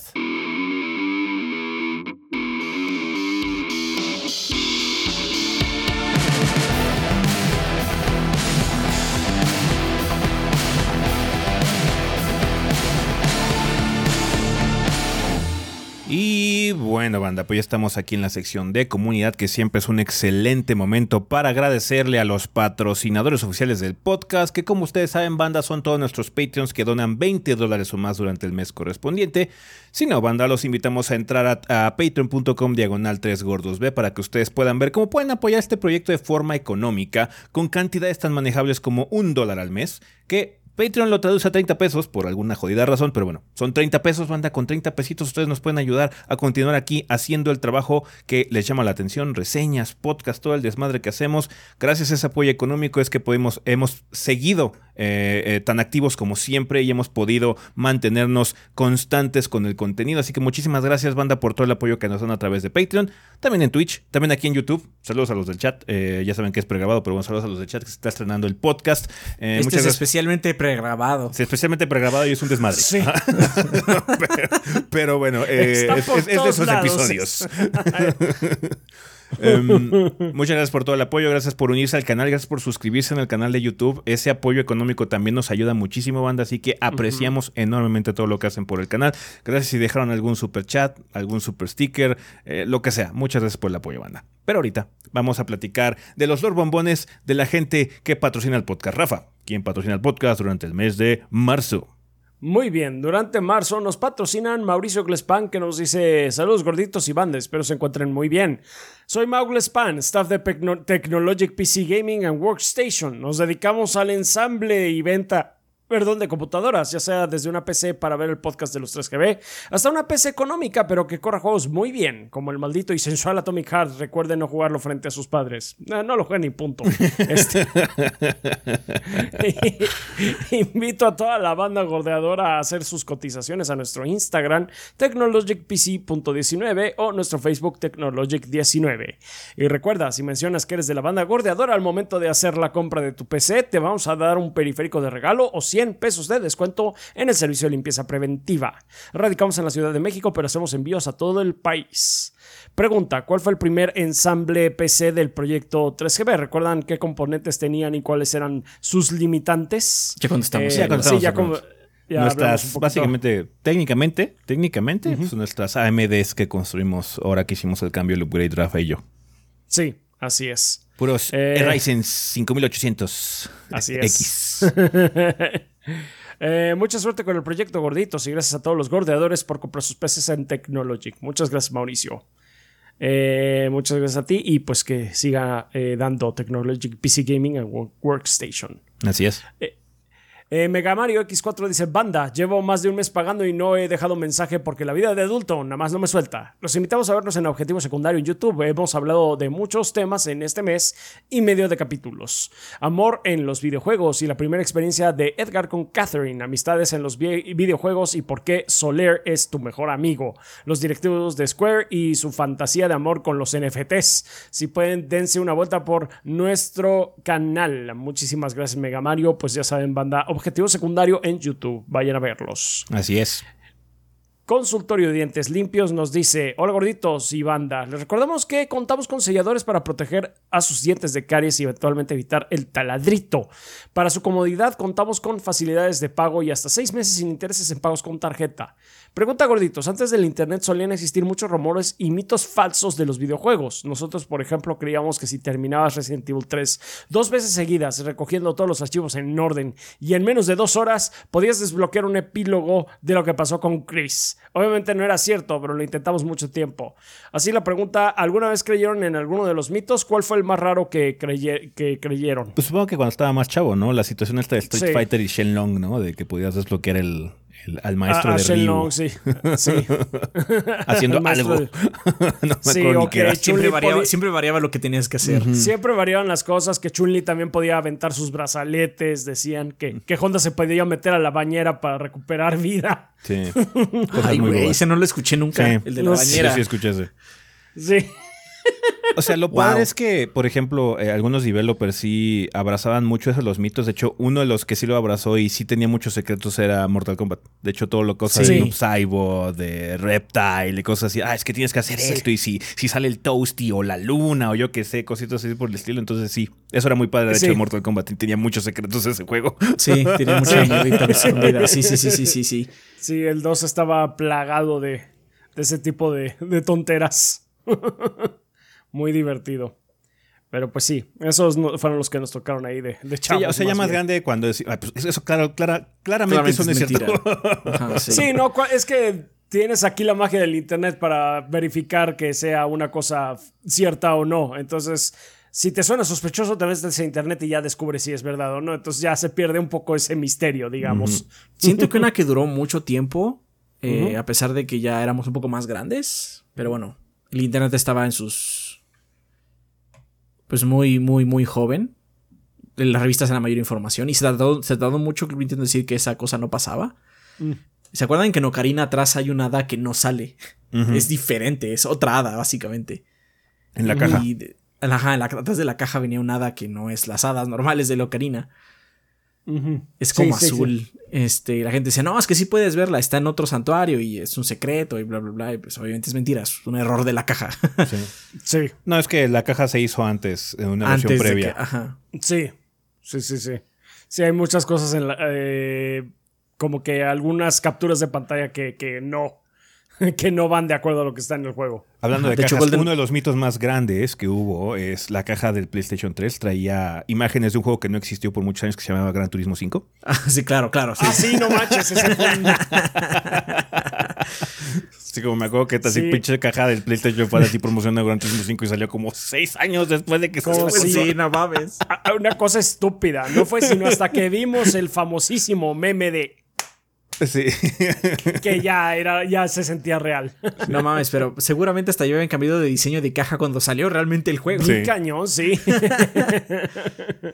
Este, pues sí. sí, sí, pues esas cosas. Shenlong.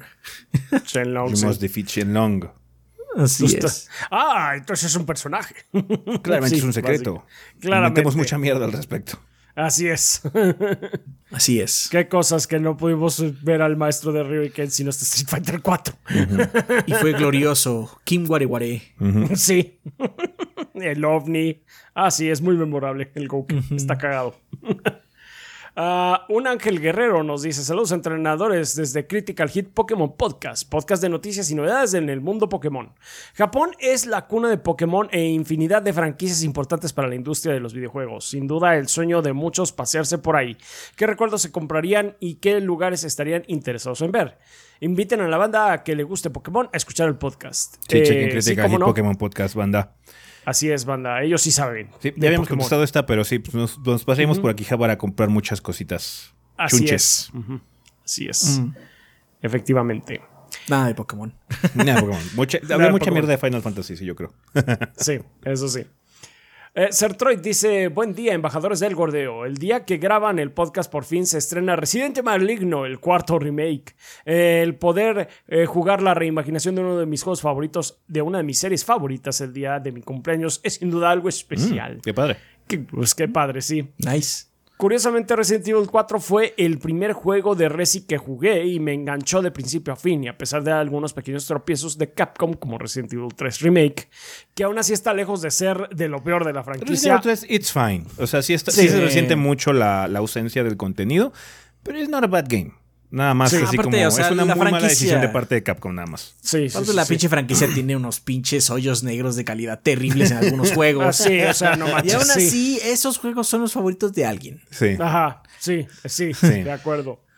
Eh, me alegra ver la trayectoria que ha llevado Resident Evil desde el 7 con juegos de muy buena calidad. Por cierto, ¿creen que Capcom siga porteando el 4 original o ya les vendría mejor lanzar el remake en el futuro? Yo no, creo que el remake, el remake ¿no? Sí. Sí, ya. Va a haber una versión de eh. PlayStation 6 que va a decir, ahora sí puedes jugar 4K 60 frames por segundo. Sí. Eh, por último, me preguntaba si está entre sus planes hacer contenido de la expansión de Horizon Forbidden West que sale el mes que entra. Un saludo y sigan eh, igual de Es probable que no podamos escapar de hacer algo. Sí, sí, sí. sí, probablemente.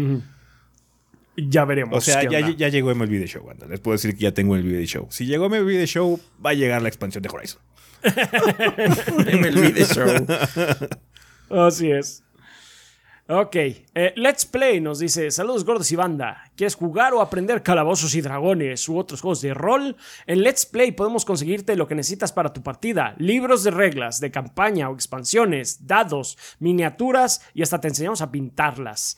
¿Quieres aprender o no tienes con quién jugar? Contamos con mesa gratuita de quinta edición para cualquier nivel de jugador, los viernes desde las 6 pm y los domingos desde la 1 pm.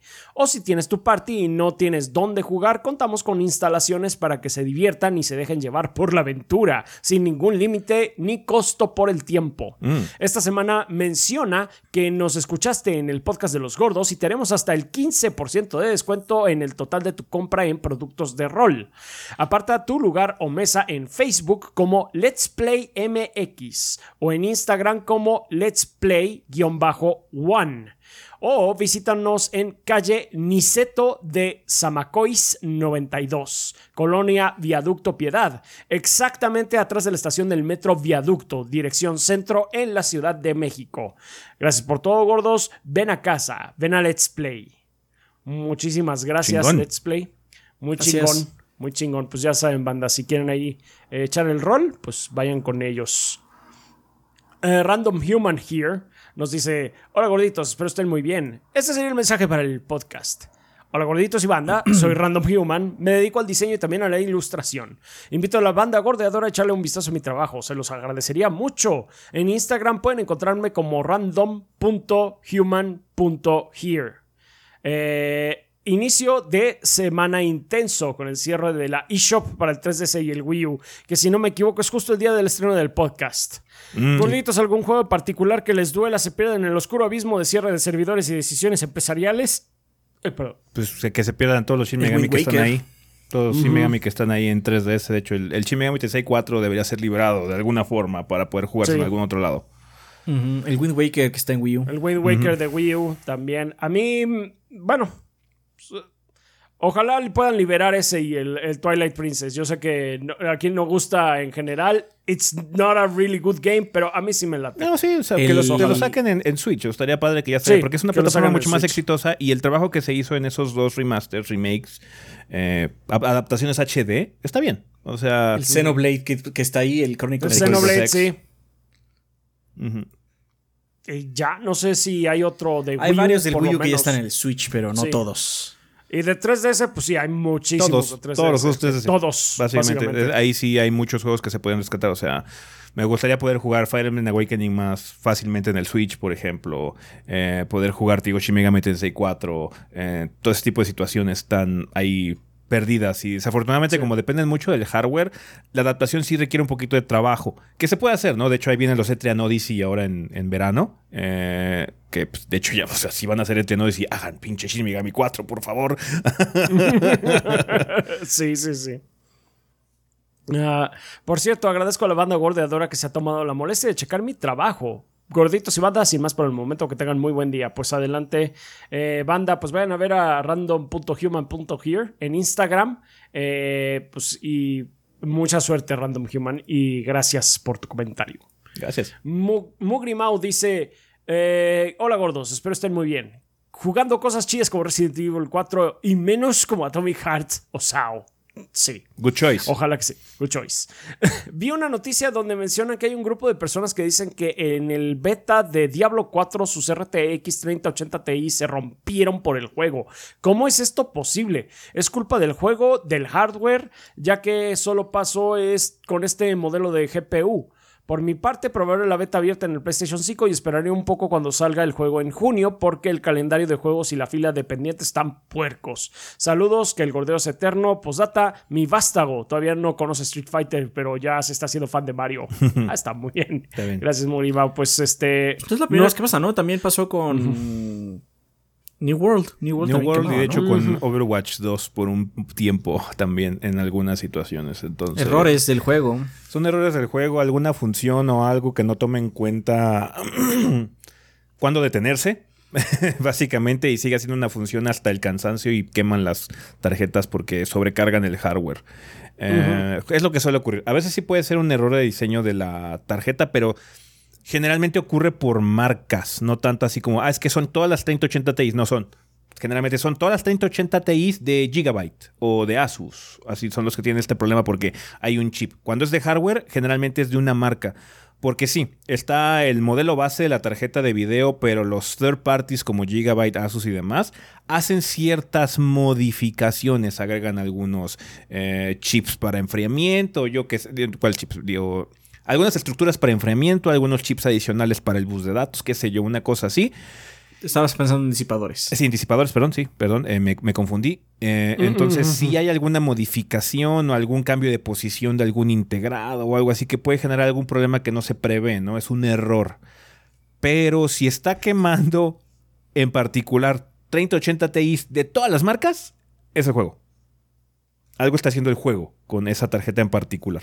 Entonces, puede ser. Que es algo que van a corregir. Sí. Que Siempre pasa. O sea, lo han corregido con los otros juegos que han tenido esos problemas. Sí, es lo malo del PC Gaming. En el PC Gaming sí se corre riesgo de que pasen estas cosas. Es muy raro que ocurra en consolas, pero si ocurre, ¿se acuerdan que Anthem apagaba consolas también? Sí, sí. También pasaba así. Ajá, entonces sí, em, ya. La versión de PlayStation 5, it's fine. Es la que probamos para hacer el video este de, Hanson que se hizo. Entonces, sí, la versión de PlayStation 5, it's fine. De hecho, Diablo con control es, es, es the best Diablo. sí, sí, sí. Debatible, pero es cómodo con control. Es muy cómodo Es más cómodo con control. No me disculpo por lo que dije. It's actually true. está, está bueno, está bueno. Cada quien.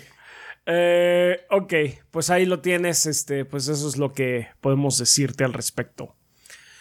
Andrés Jiménez Ortega dice: Hola gordos, espero que estén bien. Haciendo uso de mi soborno, Aquí diré que me encantaría un remake de Mass Effect 3. Es un juego muy sólido, sin duda, y lo amo con todo mi corazón, pero un apretón más de tuercas lo llevaría al siguiente nivel. Saludos. No, creo, que pase. Yo creo que ya al menos no. Después de la colección, yo creo que ya con eso tenemos más efectos. Yo creo que ya estamos listos para ver hacia adelante y pues continuar mm. con ese universo de forma más consistente. ¿Sabes qué? Eh, nos vemos en 10 años y ya veremos qué onda, yo creo. en todo caso. Este, el Witcher nos dice, hola gorditos, espero que se encuentren muy bien. Un par de semanas sin escribirles. Esto de ser adulto con responsabilidades a veces me deja sin tiempo, aunque siempre los llevo en mi corazoncito. Eh, aunque ustedes trabajan en esto de los videojuegos, ¿cómo ha cambiado su forma, aunque sea en la parte que no es de trabajo de consumir este medio? Me explico, cuando era más joven jugaba de todo, pero ahora que soy un señor de más de 30, me he vuelto muy selectivo. Si un juego no me engancha, pues no lo juego ya. Esto me pasa, por ejemplo, con God of War 2018, que sé que es un buen juego, se ve increíble, la historia está buena, pero sencillamente no conecté. En cambio, Persona 5, al que no quería entrarle por su duración, me terminó encantando. Esto mismo me pasa con otros medios como el anime. Antes consumía la primer basura que se me atravesara y mucho más porque en mis tiempos de jovenzuelo, jovenzuelo acá en Costa Rica era un tanto complicado conseguir material. Ahora me pasa igual que con los videojuegos. Pues sí, así Pues es que es fácil, ¿no? En realidad, cuando eres niño, tienes lo que tienes de sobra es tiempo libre. Sí, sí. Sí, definitivamente. ¿Con qué lo lleno? En realidad es eso. ¿Con qué lo lleno? ¿Con qué lleno este tiempo libre, no? Y estás, eh, también lo que estás haciendo, estás aprendiendo de ti y de tus gustos.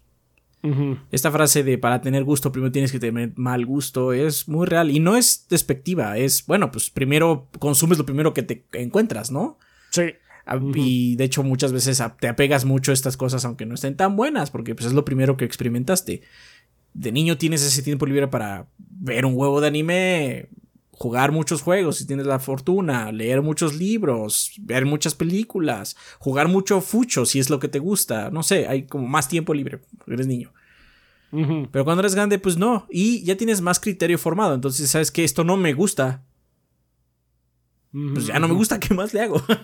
sí, digo, es lo que, siempre le hemos dicho a la gente. O sea, ahora, de hecho, con toda la situación esta de del, drama que se generó por la mini de Atomic Heart de Chaps, eh, mucha gente otra vez retomó la estúpida palabra que no comprenden y que no entienden que es objetividad. Entonces, mm, eh, sí. God of War es un muy buen juego.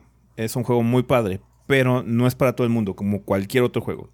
Entonces puede ser que haya algo que no acaba de conectar contigo y no por eso estás mal. Eh, si no te llama la atención, simplemente no conectas en el momento, quizás un aspecto emocional, un aspecto de gustos, un aspecto mecánico de los controles, de cómo está estructurada la aventura, lo que sea. Si no te gusta, no te gusta.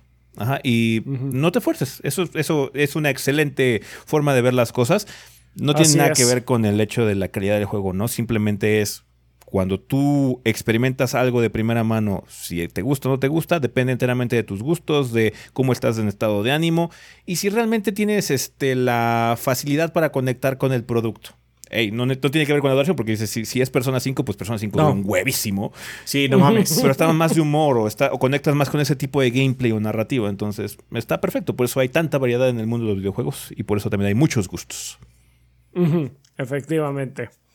Uh, terminé diciendo, se me cuidan mis gorditos. Los saluda el Witcher en su variante que no es Henry Cavill. Está bien. Enterado magias. La, la tele va a ser Henry Cavill. Así es. Gracias, el Magias. Eh, Seikado dice: Hola gorditos, les mando un saludo semanal. Estoy muy interesado si hay algún comentario destacado en la mini de Atomic Heart, porque parece que este juego golpea distinto a cada persona, aunque si hay un consenso de su pésimo. Es su pésimo ritmo en la historia. No, ¿eh? Tampoco hay consenso. Hay gente que ha dicho que está muy profunda. Sí, sí, hay gente que sí está, está, muy profunda. Y que, pero mira, es lo que estamos diciendo: hay gustos para todo. Sí. Este, y pues yo no tengo ningún problema en que a la gente le guste o le deje de gustar cada quien es libre de pensar lo que se le dé la gana, la verdad.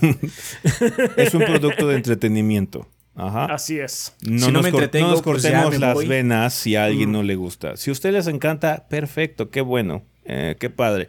Nosotros mm. no. Es una pérdida para nosotros, no pudimos conectar con él. Entonces, mm. teníamos ganas de conectar con él desde que vimos tres. Está padre, se veía, tiene soundtrack de Mick Gordon, es un Bioshock, ajá, con un toque muy distinto. No funciona, para nosotros no funcionó. Mm, el combate de ese es porquería, en mi punto de vista. Entonces, sí, mm. ¿no? ¿Para qué voy a desperdiciar mi tiempo jugando algo que me causa dolor interactuar con él?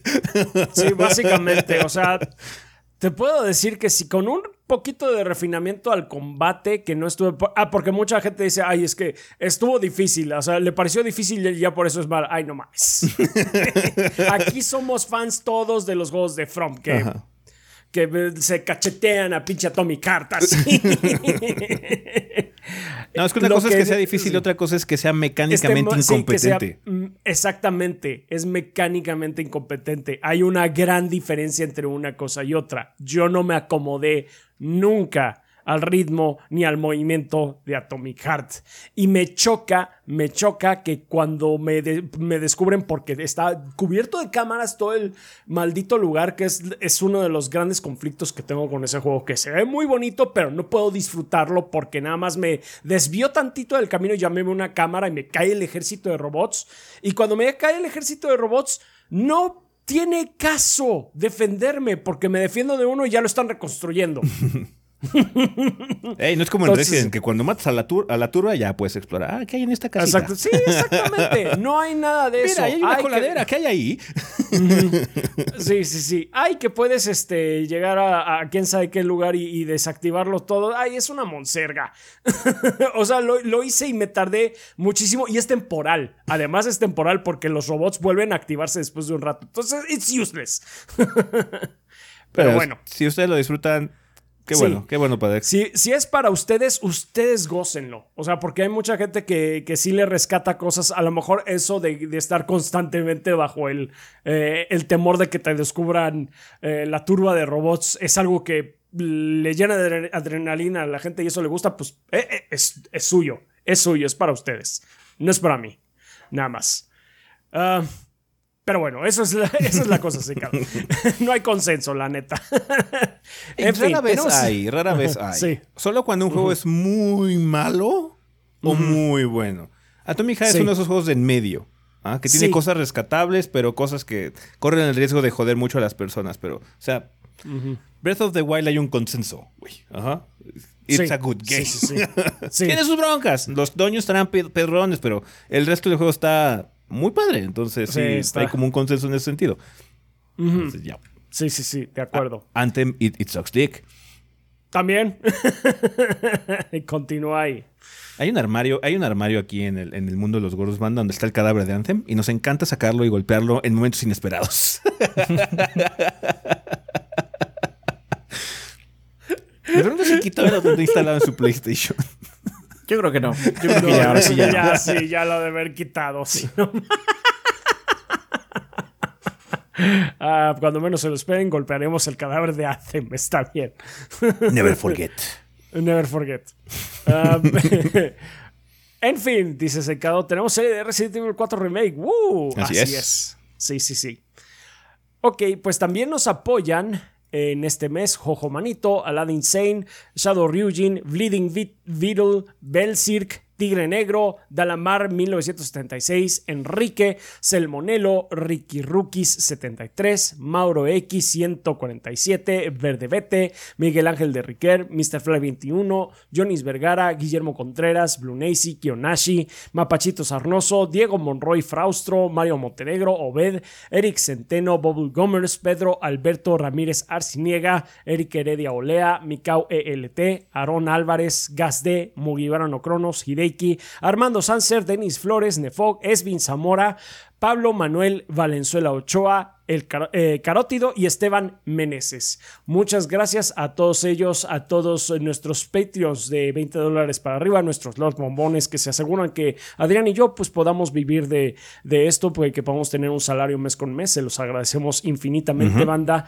Eh, también les agradecemos en general a todos nuestros Patreons que con cantidades tan eh, manejables como un dólar que por alguna razón Patreon lo sigue interpretando como 30 pesos al mes. Pues, una tontería, pero muchas gracias. De todas maneras, los, les agradecemos muchísimo eh, el, apoyo. Ya saben que es como si me invitaran a mí un cafecito al mes o a Adrián unos chocorroles. Eh, pues también nos ayudan muchísimo. Eh, igualmente le queremos dar las gracias a la banda de YouTube, ahí que nos está viendo ahorita el estreno de este podcast. Recuerden, de, de nuevo, es pregrabado, no estamos en vivo, pero pues muchas gracias por estar por aquí.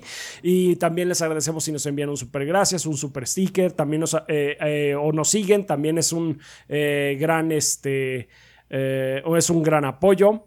Igualmente, pues muchas gracias a la banda de Twitch que esta semana estuvo bailando entre Star Wars, eh, Jedi Fallen Order, que Adrián ya pudo iniciar su serie y a la gente está con mucho gusto de que ya poderlo ver jugar nuevamente. Y pues que nos No habías, hecho, no habías jugado desde hace rato en stream, ¿verdad? Hace rato no había sí, jugado, pero no series. Nada más. Nada más este juegos de primera impresión. Sí, cosas juegos de primera impresión, que no importa que tan bien o que también esté jugando, porque lo estoy apenas probando. Sí, sí, sí, sí. sí. Bannerlord sí. porque no mames, ese juego. sí, o sea, tiene reflejos en algunas cosas, pero es como nada. No, pero ya, ya. Esa, esa, esa es mi mierda, esa mierda. No, pero aparte es, más de tu ejército que tú. Sí. Tú ayudas. Ah. y sí, matas más que un soldado regular, pero si traes tres soldados y peleas contra 20, vas a perder, aunque estés muy cabrón. Bueno, si eres muy bueno, supongo que puedes darle la vuelta, pero yo no soy muy bueno. no, está, está, muy bien. O sea, esos streams, they're meme material. Entonces están buenos. Sí, de hecho. la gente se divierte mucho. Se me, se me ha antojado hacer un ron de solo. Siempre matar a los nobles. Porque generalmente no los matas, no los encarcelas. Pero puedes matarlos si quieres. Nada más que si haces eso, todos los nobles de Calridia, todos, sin excepción alguna, se ponen en tu contra. Uh. Bueno, no se ponen en tu contra baja su nivel de... Tienen una mala impresión de ti. Mm. Siempre. Y entonces, generalmente, si e, es más común que te ataquen o te declaren la guerra o demás, porque tienen, una mala impresión de ti, pero está divertido hacer uno de. de, ¿Cómo se llama? De la. de. ¿Cómo se llama la reina de. de Alicia en el País de las Maravillas? La reina, de corazones, sí, Un ron de la reina de corazones. Pórtenle en la cabeza. está bueno. Adiós a sus cabezas. Adiós a sus cabezas. oh, pues está bien. A ver cuándo volvemos a eso. Este, pues muchas gracias a la banda que, estuvo entonces en Twitch. También, eh, eh, como bien eh, mencionamos hace ratito, hicimos un stream extensible de Resident Evil 4 y la banda pues lo logró extender unas cuatro horitas. Yo de hecho me tuve que ir al, después de la hora 3 porque me invitaron a participar en el podcast de Restart. Eh, estuve ahí con, con, Lente y con Cal Spartan. Eh, la pasé muy bien. Muchas gracias a toda la banda que nos fue a ver. Y si no lo han visto, pues vayan al canal de, Dense una vuelta. Dense una vuelta para ver el, podcast. Este, lo hicimos en vivo. Entonces estuvo muy padre. nuevamente, pues gracias a Lente y a Cal, Spartan por la invitación. Eh, y pues en general, muchas gracias, banda, por vernos, por escucharnos, por estar aquí difundiendo la palabra del gordeo. Eh, pues ya saben que ustedes son la sangre del proyecto. Sin ustedes no estaríamos aquí y pues haciendo lo que nos gusta. Muchas gracias. Muchísimas gracias. Y bueno, banda, gracias a la magia de la edición, vamos a pasar a la sección de preguntas. Eh, recuerden que tienen tres caminos que pueden seguir para poder dejarnos sus interrogantes para esta parte del podcast. Eh, una de ellas es eh, dejar su pregunta en forma de comentario aquí abajo en el video de YouTube, en este que están viendo para la siguiente semana. Solo por favor les pedimos que coloquen la palabra pregunta al inicio de ese comentario para que sepamos que viene dirigida a esta parte. pueden hacer lo mismo en la página en 3cd.com.mx o usar el servidor de Discord. Ahí hay una sala específica para preguntas del podcast, esa sala es completamente libre. Cualquier persona la puede utilizar, solo se tienen que unir al servidor que es discord.gg diagonal 3 gordos B. Bueno, preguntas como cuáles, como la de Gazde, que nos pregunta de Discord precisamente, que dice, hola gordos, tengo una duda. Con el auge de las nuevas tecnologías y particularmente las herramientas de inteligencia artificial, me he puesto a pensar en cómo podría afectar o cambiar las cosas que tenemos establecidas en la industria. Y me gustaría conocer vuestra opinión, tanto del punto de vista de desarrollo como de la forma en la que jugaremos videojuegos. ¿De qué manera creen que todos estos avances en inteligencia artificial van a impactar en la industria de los videojuegos en el futuro? Espero escojan mi pregunta. Un saludito a los tres. Pues es un poquito complicado, porque obviamente mm. la situación de la tecnología, eh, pensando en inteligencia artificial como lo estás pensando tú ahorita, ¿no? Como todo lo del Mid Journey, el chat GP y todo ese tipo de cosas. Em, en esas situaciones ahorita hemos tenido algunos indicios de que los desarrolladores van a empezar a usarlos en algunos sectores. Ubisoft acaba de anunciar hace poco que planea utilizar eh, inteligencia artificial de texto, eh, básicamente, para poder generar así como borradores iniciales de diálogo para NPCs de misiones secundarias o algo así por el estilo. Sí, los barks, básicamente, que es un término que se le acuña a las líneas de, de NPCs que nada más están ahí diciendo pendejadas, como justamente nos hicieron la Relleno. pregunta.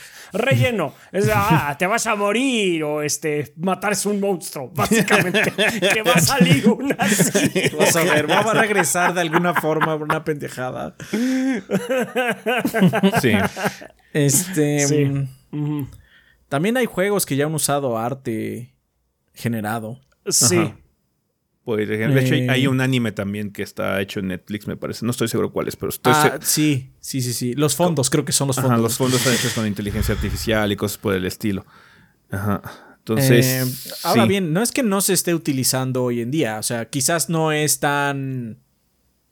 Mm, ¿Cómo decirlo? Evidente. Tópico, caliente. Tópico.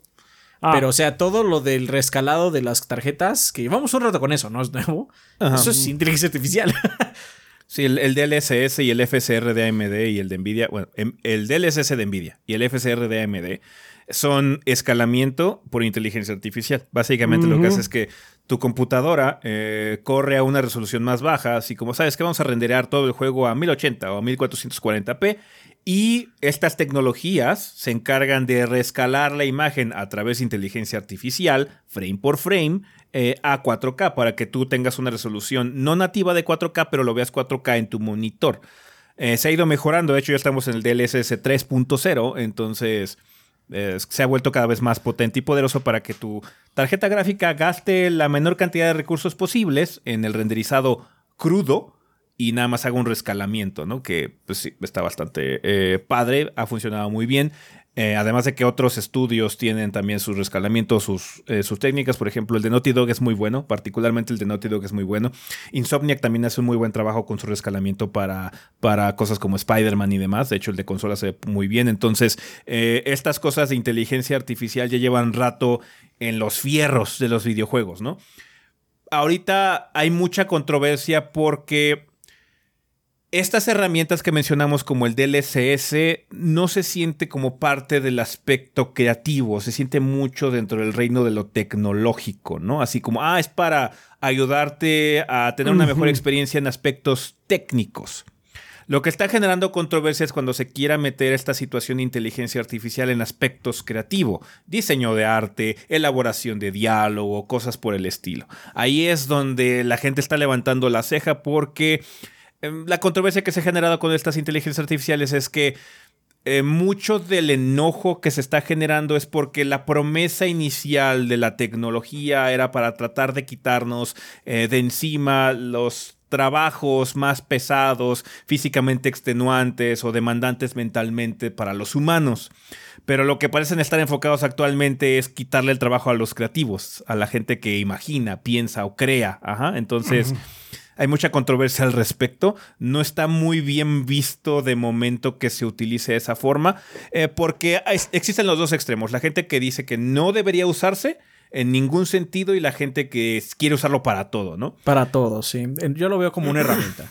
Es una, herramienta, que, se usa para mejorar, lo, para mejorar lo que tienes.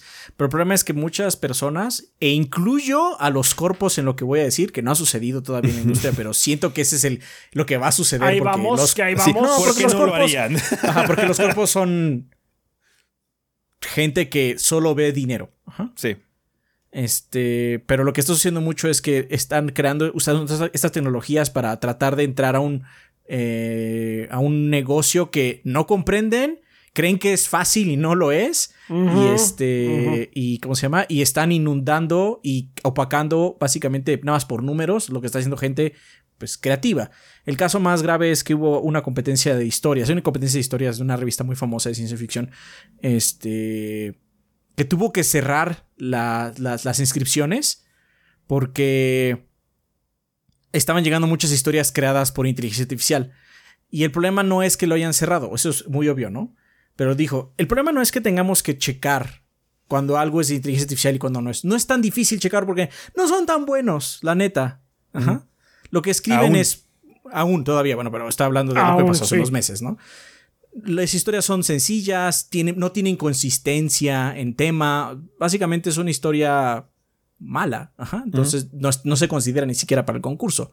El problema es que llegaron tantas, tantas, que no tenemos la cantidad de gente para leerlas y discernir si es o no ya. Y tuvimos que quitar gente, y tuvimos que cerrar las inscripciones.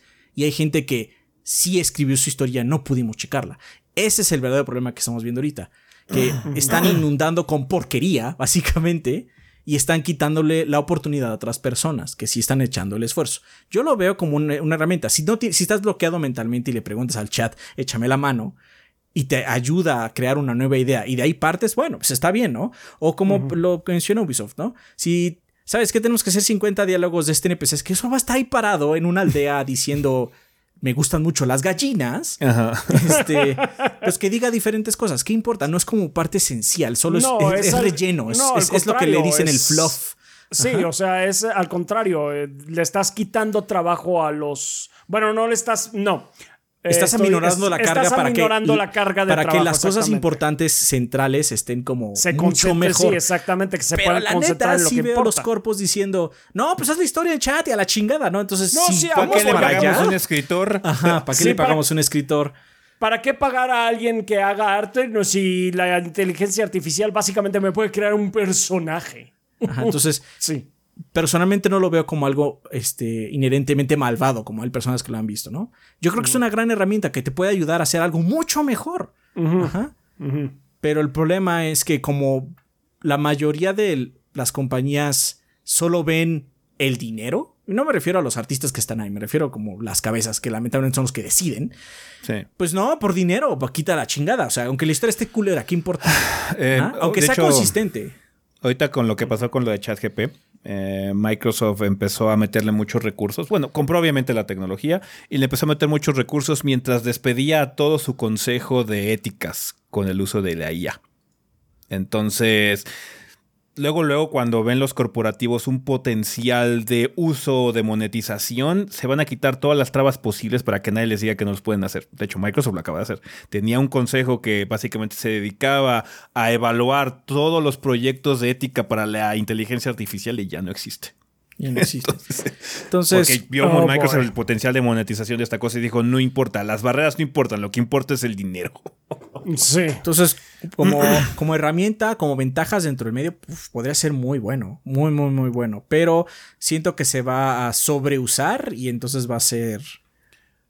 La pues va a perder, vamos a perder calidad, básicamente. La perspectiva es que esto es una herramienta, como dice Adrián, no es un atajo para brincarte o tratar de compensar la ausencia de talento.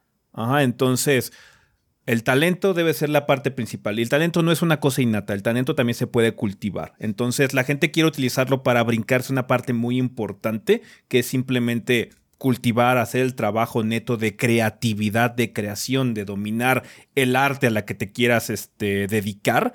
Eh, y se lo quieren brincar con esta herramienta. Cuando la herramienta debería ser usada básicamente para la gente que ya hizo ese trabajo, para minorar su carga o para poder encontrar nueva inspiración probablemente, ¿no? Entonces, es una, situación básicamente de, prioridades y cómo ves la herramienta o cómo la utilizas. Que cualquier herramienta puede ser utilizada para el bien o para el mal. O sea, incluso South Park usó, creo que estas herramientas para hacer un capítulo, pero hubo mucha gente involucrada para que todo tuviera coherencia. No nada más es, ah, lo hizo la inteligencia artificial, la chingada, ¿no? Y los que doblaron, hicieron sus voces y checaron el guion y vieron que la historia tuviera sentido. Todas esas personas te ayudaron también a que funcione. No nada más escupió una máquina esto y salió un capítulo. Hay más cosas en medio.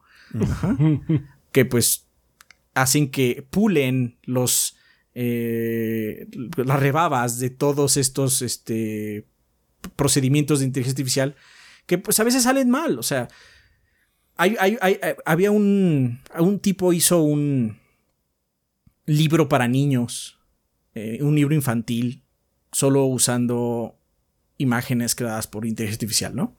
Y dicen, miren, lo logré y, no tengo el talento y ahora soy un profesional en esto. Entonces alguien que sí es un profesional en esto dijo, ok, te estás diciendo profesional por lo que acabas de hacer, vamos a medir tu trabajo. Y entonces hizo así como un montón de... Él es editor. Hizo un montón de correcciones. Este libro es porquería. ¿Por qué? Porque los dibujos no son consistentes, la historia no es de nada. Y es un libro para niños, entonces generalmente tienen ciertos estándares para niños. Aunque no lo parezca, banda, hay estándares para esos libros. No, sí, Ajá. Y entonces, o sea, tu libro yo no lo hubiera publicado, porque como editor no me daría, no, no podría mi nombre al lado de esto. Ajá. Entonces, el problema es que, pues, la gente dice, es que yo quiero hacer esto, pero no tengo el tiempo de hacerlo, entonces me voy a saltar todo y lo voy a sacar. Y eso es como más preocupante porque nos podemos inundar de productos pues mm. vacíos. Sí, sí, sí. Basura, al final de cuentas. Pero sí, es lo que podemos ahorita platicar. Obviamente, esta es una situación que va a ir evolucionando a lo largo del tiempo. Ahorita es un tema muy caliente eh, que va a ir evolucionando eh, poco a poco. Vamos a ver eh, en, en, qué punto nos encontramos en cuatro o cinco años en el futuro. Eh, pero sí, o sea, como herramienta está padre, es una, esa es una cosa útil. De hecho, prueba de ello son las tecnologías técnicas que tenemos como el DLSS y demás que han cambiado mucho el paradigma de cómo se renderiza y cuál es como la perspectiva. Ya no es tan necesario sacar el 4K nativo.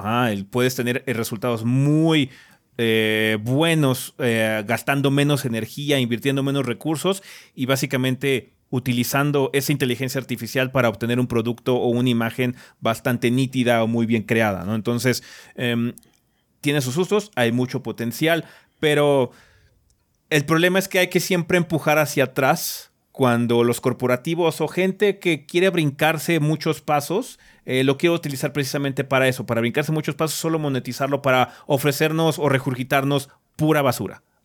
Eh, eh, va a ser una situación que el público va a tener que empujar mucho, va a tener que apoyar mucho con la cartera, con el tiempo, con los ojos a las cosas que sí valen la pena, donde sí haya creatividad, donde sí haya talento, donde sí hay un mensaje que dar en cuestiones artísticas, porque va a haber mucha gente que se va a querer brincar todos esos pasos nada más para decir, es que yo hice esto, cuando en realidad ellos no hicieron nada. Ajá. Ahorita hay una lucha medio grande con el copyright de imágenes creadas por computadora en Estados Unidos, no sé aquí en México, la verdad. Mm. Eh, pero bueno, va a haber una lucha grande. Nosotros, como mencionamos aquí, no estamos en contra, lo vemos como una herramienta. Y de hecho, si encontramos una forma de usarlo simplemente para aumentar lo que podemos hacer, quizás lo hagamos, ¿no? Pero no lo vemos como, es que esta es la solución, solo es como, bueno, yo tengo muchas herramientas aquí, ¿no? Sé editar en Photoshop, sé editar videos, puedo usar After Effects. Bueno, también puedo usar esta herramienta de IA para hacer mi trabajo, ¿no? Y acelerar algunos procesos, quizás. Pero pues de eso a decir, voy a hacer un libro con este a madre y ya. No, pues mínimo léelo, chécalo. ¿Tiene, tiene, tiene coherencia con lo que tú quieres transmitir con el libro. Vamos a decir, con un algo sencillo en ese sentido. No. O, o nada más vas a hacer un video con lo que te escupe el chat a ver qué pasa, ¿no? Más allá de la novedad, que muchos youtubers hicieron eso por novedad, pero pues no lo usan diario para hacer sus videos realmente, ¿no? sí, sí. Entonces, eh, Vamos a ver cómo evoluciona la situación. Digo, obviamente depende mucho del público y qué es lo que esté dispuesto a aceptar o no. Eh, porque sí, eh, los corpos van a querer monetizarlo y van a querer básicamente joder a los aspectos creativos. nada más porque les va a salir más barato. Entonces, no. Sí, eso es, eso es lo más preocupante. Sí, sí, sí. Sí, sí. Pero ahí tienes que hacer, es lo que podemos comentar. Es una situación muy compleja que va a ir evolucionando a lo largo del tiempo. Gracias por la pregunta.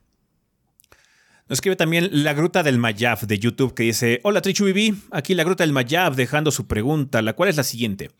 ¿Cuáles son los factores que toman en cuenta al momento de decidir si completar o no en su totalidad un videojuego? En lo personal, muy pocas veces me interesa averiguar por mi cuenta todos los secretos de algún título.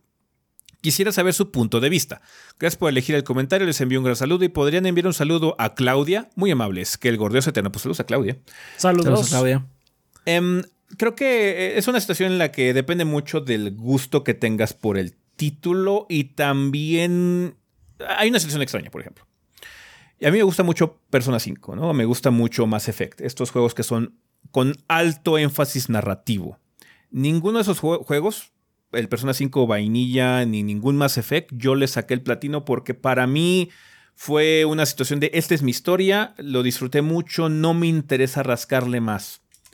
Hay juegos a los que sí me gusta hacer eso porque me gusta mucho el aspecto del gameplay. Cosas como los Souls, ¿no? Por ejemplo, el del Ring, que le saqué el platino, Bloodborne, que se lo saqué dos veces, cosas por el estilo en el que estoy muy conectado con el gameplay y quiero seguir jugando. Entonces, encuentro estas cosas de secretos o la totalidad o sacarle el 100%, todos los achievements o los trofeos, bla, bla, bla, como una justificación para seguir jugando o tener una especie de zanahoria, ¿no? Y para poder seguirme motivando a jugar, ¿no? Eh, y seguir disfrutando del gameplay. En ese aspecto es cuando hay más probabilidades de, yo, que yo quiera sacarle el 100%. Cuando el gameplay sea tan bueno o llamativo que me interesa seguir jugando y obtener una experiencia adicional a través de esa experiencia. Eh, cuando es mucho narrativo, cuando es mucha historia, generalmente me gusta dejarlos así porque no tengo que hacer esta misión secundaria o, o minar tantos planetas o juntar todo el compendio para encontrar más disfrute. Me da como mucha hueva en ese sentido, ¿no? E, esa es mi perspectiva personal particularmente. Me tiene que gustar demasiado un juego para hacer. sí. Y, de hecho demasiado quizás sea la palabra negativo, de que esté obsesionado con él. Porque aparte lo que sucede luego con los juegos que me gustan mucho, que ni siquiera son de reseña ni nada, así como Rimworld, que jugué mucho. O sea, hay como cosas que hay que hacer en Rimworld que nunca he hecho y no me interesa nunca hacerlas, ¿no? Hay finales especiales que tienes que hacer como tres colonias y un chingo de mierda. Nunca voy a hacer eso, ¿eh? no me interesa. Solo me gusta jugar el juego. Entonces son situaciones muy peculiares donde le saco 100% a algo porque ese término es muy subjetivo. ¿Tener la lista completa es el 100% o sacarle 500 horas a un juego es el 100%? Porque a Rimworld le he sacado 500 horas y no he sacado todo. Pero creo que le saqué el 100% del jugo al juego. Es más, todavía puedo seguirle sacando jugo al juego. Entonces, tiene que gustarme mucho un juego para que esté ahí, así como muy enviciado. Muy, muy enviciado. Y rara vez pasa. No porque no disfrute el juego. Tiene que tener otro tipo de eh, cosas que me enganchen. Ah, porque como se tiene que alinear las cosas también con tiempo disponible y cosas por el estilo, ¿no? También, también eso. No, pero aparte, o sea, hay juegos como, no sé, Pentiment, que jugué una vez, me la pasé verguísimas. No creo volver a jugarlo. Por lo menos no pronto. Ajá. ¿Por qué? Porque experimenté la historia y me gustó mucho. Pero no tengo que sacar todo, no me interesa. Lo, disfruté mucho lo que fue. Fue como una gran comida, así una cena riquísima. No necesito volver a experimentarla, ya me la pasé bien. O como mencionas de Mass Effect, pues terminé mi historia, estuvo muy padre, ¿no? Yo sí saqué el platino del 3, de hecho, pero porque me gustaba mucho el gameplay. De hecho, la historia que hice, la historia para sacar el platino lo hice lo más rápido posible. Ya no me interesaron las decisiones porque ya había hecho mis decisiones. Ya había hecho mi historia. El otro fue por gameplay. Sí. Ajá. Comentar la, eh, la, lista. La, lista, ajá. Porque, ah, bueno, sí, quiero acabarlo en difícil, ¿no? A ver cómo está, porque el gameplay siento que lo permite. No como el 2, que el 2 está estupidísimo, ¿no? difícil. el, 3 me gusta más en ese sentido, el gameplay 3 mejor. Eh, o no sé. No volvería a jugar The Last of Us 2 en normal, lo jugaría en fácil. Mm. Porque me gustaría experimentar la historia sin tener que preocuparme por nada más. Mm. Ajá, simplemente porque lo que quiero es experimentar la historia. Entonces, eh, el 100% también siento que es un término muy vago para ciertos juegos. Obviamente, Mario World tiene pues, un número finito de niveles, ¿no? Ya sacamos los niveles, pues ya tienes el 96 o 97, no me acuerdo qué pinche número es y se acabó, ¿no? Pero hay otros juegos que se pueden eh, eventualmente sacar y sacar, aunque tengas los trofeos y todo, no sé, en Bannerlord. Ah, ahora voy a hacer un run de solo arqueros montados. Eso no hay pinche achievement, solo lo haces tú. sí. Y ya. El siguiente run va a ser de solo voy a, voy a ser mercante, no voy a pelear. Puedes hacer eso, pero es difícil, obviamente es difícil, pero bueno, puedes tener una caravana que te defienda, pero realmente lo sacas todo siendo mercante y puedes comprar hasta castillos y todo. Si, sacas, si, si, si llenas el árbol de, atributos de, de, mercante, puedes hasta comprar territorio, ¿no? Puedes conquistar el mundo con dinero en ese juego si quieres. Y pues no hay un achievement de eso, solo lo haces. Sí, sí, sí. Sí, pues estoy también, yo creo que en ese mismo bote, en el que el gameplay nada más me tiene que gustar mucho, mucho, mucho para querer sacarle absolutamente todo. Y conmigo no pasa realmente muy seguido porque tengo una cantidad de platinos tres, si acaso. Es más, y uno fue por accidente. y uno fue el, de un juego de Sherlock Holmes que lo terminé y felicidades, obtuviste platino. Ah, sí, bueno. Mira, ¿qué, padre. Qué padre. Entonces sí, este, luego hay juegos con los que realmente me envicio y los juego y los juego y los juego sin importar que tengan platino o nada más haciendo lo que a mí me gusta el caso de V-Rising, que pues, todavía sigo con ese. Mm. Sí, sí, sí. Pues lo que te podemos decir, la gruta del Mayap. Gracias por la pregunta. Gracias. Nos escribe también Lord Black 2007 de Discord que dice, buenos días años y señores del gordeo, supongo que es amos y señores del gordeo, les, tengo una duda. Hace muchos, pero muchos años que tengo una PC para jugar. Estando al menos desde la generación del PlayStation 3, eh, disfruto de la simpleza de una consola. Pero ahora quiero tener una PC gamer para jugar, pero no tengo idea qué criterio tomar a la hora de armar una, en especial en dos componentes clave. ¿Vale la pena hacer el salto a una RAM DDR5 o todavía sirve una DDR4? ¿Cuál es la tarjeta de video más nueva a buen precio que recomiendan? Sé que irse a una Nvidia 4090 es una exageración, pero quiero poder jugar con buenos gráficos a eh, cualquier juego que salga en el futuro cercano. Esperando no ser una molestia y agradeciendo su respuesta, se despide un venezolano desde Estados Unidos. Es una, es una respuesta muy complicada. Eh, te puedo decir que lo más sencillo para evaluar qué tipo de PC puedes construir es tu presupuesto, básicamente. Porque con eso vas a determinar, con las fluctuaciones que hay actualmente en el mercado, qué tipo de máquina puedes construir. Hay situaciones en las que una puede ahorrarse varias cosas, ¿no? Si no quieres comprar una motherboard muy extravagante, que de hecho es muy recomendable hacer eso, te puedes ahorrar mucho dinero y así puedes juntar unos cuantos dólares para tu tarjeta de video para que esta sea un poquito mejor. Entonces es muy difícil eh, darte un inicio para hacer las cosas porque generalmente en aspectos tecnológicos cuando dices que quiero tener eh, la mejor tecnología que hay actualmente, sí, pero te va a costar mucho dinero. ¿ah? Necesitas el dinero para respaldar, esa, esa idea. Sí. El problema es que luego no es necesario que tengas la mejor tecnología para obtener los resultados que tú quieres o en tu mente quieres tener. Ahora bien, otro factor que tienes que considerar es qué tipo de resolución quieres manejar. ¿Quieres manejar una PC a 1080, una PC a 1440, una PC a 4K?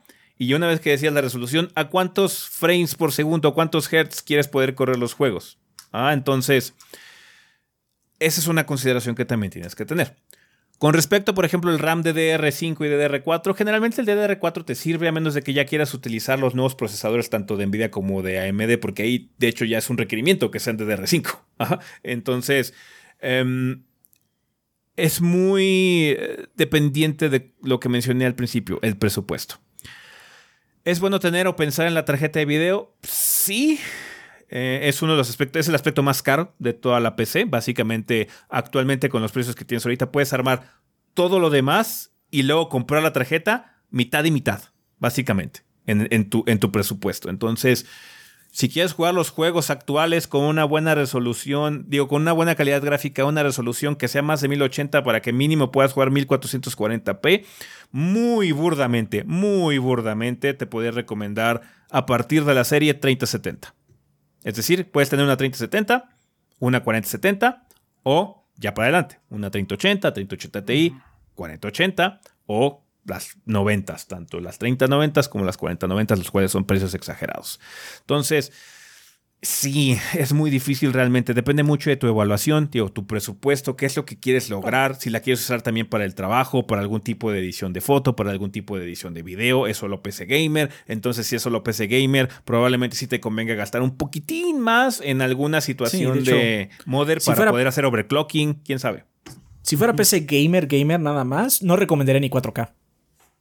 un monitor 1440p con un quizás una tasa de refresco un poco más alta de 60. Este te puede funcionar mucho, muy chingón, ¿no? Porque 4K funciona bien en juegos, pero es muy demandante. Y la verdad, lo, lo que más le sacas 4K en una PC es trabajo. Sí. El 4K en trabajo es, es, muy bueno, especialmente cuando es imagen, edición, que es lo que hacemos nosotros. Por, eso les decimos. Nosotros podemos jugar, bueno, Ezequiel y Rafa pueden jugar 4K en PC y pues está chingón, supongo. Ajá, o sea, se, se, ve padre y todo. Sí. Pero, este. El, verdadero cambio del 4K en PC es trabajo. Es más cómodo. Es mucho más cómodo. Entonces, si, si, si, lo que tú la quieres no solo es para jugar, sino también para trabajar, no sabemos en qué trabajas, de hecho, eh, pero quizás si es algo como de diseño o de video o audio o lo que sea, el 4K hecho es como mucho mejor. Tienes más espacio para poner herramientas de trabajo, básicamente. Tu escritorio, tu escritorio virtual, tu pantalla, se puede llenar de más y herramientas que puedes acceder fácilmente a ellas y es cómodo. Pero si solo es para jugar y escribir en Word, este, o hacer mails, 1440 creo que funciona perfecto. Entonces, ese es el problema. Eh, la, ventaja de la PC es que es muy versátil. Tiene muchas perillas que mover para que se acomode a lo que tú quieres. Pero el problema es que también no hay una respuesta como, ¿qué hago en esta situación? Pues es que no sé ni cuál es tu presupuesto, para qué le vas a usar más allá de jugar. ¿Y a qué te refieres con gráficos buenos? Porque hay gente que gráficos buenos, que están como volados de la cabeza, pero gráficos buenos es 4K Ultra. Ajá. No mames, necesitas un chingo de dinero para hacer eso, ¿no? Sí. Este, pero hay gente que dice, no, yo quiero que esté en ultra o en alto, pero 1080 o 1440p. Ah, estoy viendo eso. Ah, ok. Entonces varía mucho. O calidad media, pero con muchos frames por el estilo. Entonces, también es eso. Calidad media, pero 120 frames siempre, ¿no? Entonces depende mucho de ti y de lo que quieras. Sí. Con la PC desafortunadamente no hay una respuesta fácil. Eh, debido a la misma versatilidad ya eh, depende de lo que puedas obtener o debas obtener realmente. con la RAM te puedo decir que la RAM no es necesario tener DDR5 para poder correr las cosas actuales e incluso los juegos más demandantes como lo que fue Returnal y eso puedes correrlo todavía con DDR4. Algo que sí se te puedo recomendar en ese sentido es que sí abordes mucho la tecnología de los SSDs, tanto para sistema operativo como para la unidad que vaya a almacenar tus juegos para que los tiempos de carga y algunos títulos que ya lo necesitan lo puedas ocupar. Pero DDR4 funciona muy bien. Los procesadores de la generación anterior de AMD y de Intel, así como generación 10, generación 11, todavía funcionan muy bien, entonces no es necesario que hagas el cambio todavía de DDR5. Motherboard trata de ahorrarte bastante dinero, especialmente si no vas a entrarle a las cosas de overclocking. Si vas a utilizar eh, tu procesador, tu RAM, tu tarjeta de video, todo eh, con básicamente settings de fábrica, eh, entre comillas, muy entre comillas, no necesitas una model muy cara. Y la tarjeta gráfica es lo que puedas obtener, porque el mercado de las tarjetas gráficas es muy volátil. A veces están bien, a veces están muy están baratas. y pues a veces están baratas, pero a veces pasa. Sí. La serie 60 generalmente es la que más utiliza la gente para jugar porque juega mucho cosas como Rocket League, juega cosas como League of Legends, Counter-Strike, Fortnite y eso. Con eso vas a poder correr muy bien esos títulos. Pero si quieres jugar el remake de Resident Evil a gráficos más altos que medios, pues igual ya piensa en la serie 70 u 80. 30 o 40. Obviamente la diversidad de precios ahí es muy grande, entonces depende mucho de tu, de tu presupuesto. Es lo que te podemos decir a grandes rasgos porque depende mucho de caso por caso. Entonces, sí, es, una pregunta muy amplia que la verdad no tiene una respuesta fácil. Entonces, sí, ya, es lo que te podemos decir ahorita medio para orientarte, pero también hay muchos recursos en YouTube para que tú veas de gente más especializada en PC Gaming, porque nosotros nada más lo tocamos con la puntita del pie, eh, la verdad, eh, en muchos sentidos. Entonces, sí, em, donde puedes orientar más para saber, ah, mira, es que esto sí vale la pena, el costo-beneficio aquí sí importa, importa, o por lo menos vale la pena para dar el salto a pesar de que gaste más. Entonces, ese tipo de situaciones te serviría más orientarte con muchos videos, muchos recursos, mucha bibliografía que hay en Internet para que tú tomes la decisión ya con esa información. ¿Sabes qué? Esta tecnología suena muy padre, este potencial suena muy chido, pero yo creo que no es para mí. Puedo ahorrarme mucho dinero simplemente teniendo esto estos componentes, este prospecto, este scope para mi computadora y ya, con eso construir la base de lo que tú tengas de gustos, pensando en que también puedes incluso actualizarla a futuro, ¿no? Eh, eh, entonces, sí, eh, la situación de la PC es complicada. Ya es mucho más fácil que antes, obviamente, ya se han normalizado mucho las situaciones de compatibilidades y demás, pero aún así puede haber broncas. De hecho, acaba de pasar que el Maximilian Duda acaba de construir una, una este, computadora 4090 pero le costó un huevo por la compatibilidad de Windows 11. Le dio un montón de problemas. Ajá, entonces, persígnate, como dicen por ahí, y ojalá que tengas buena suerte cuando construyas tu rig. Sí, Hey, igual y puedes jugar Resident 8, no como Ezequiel.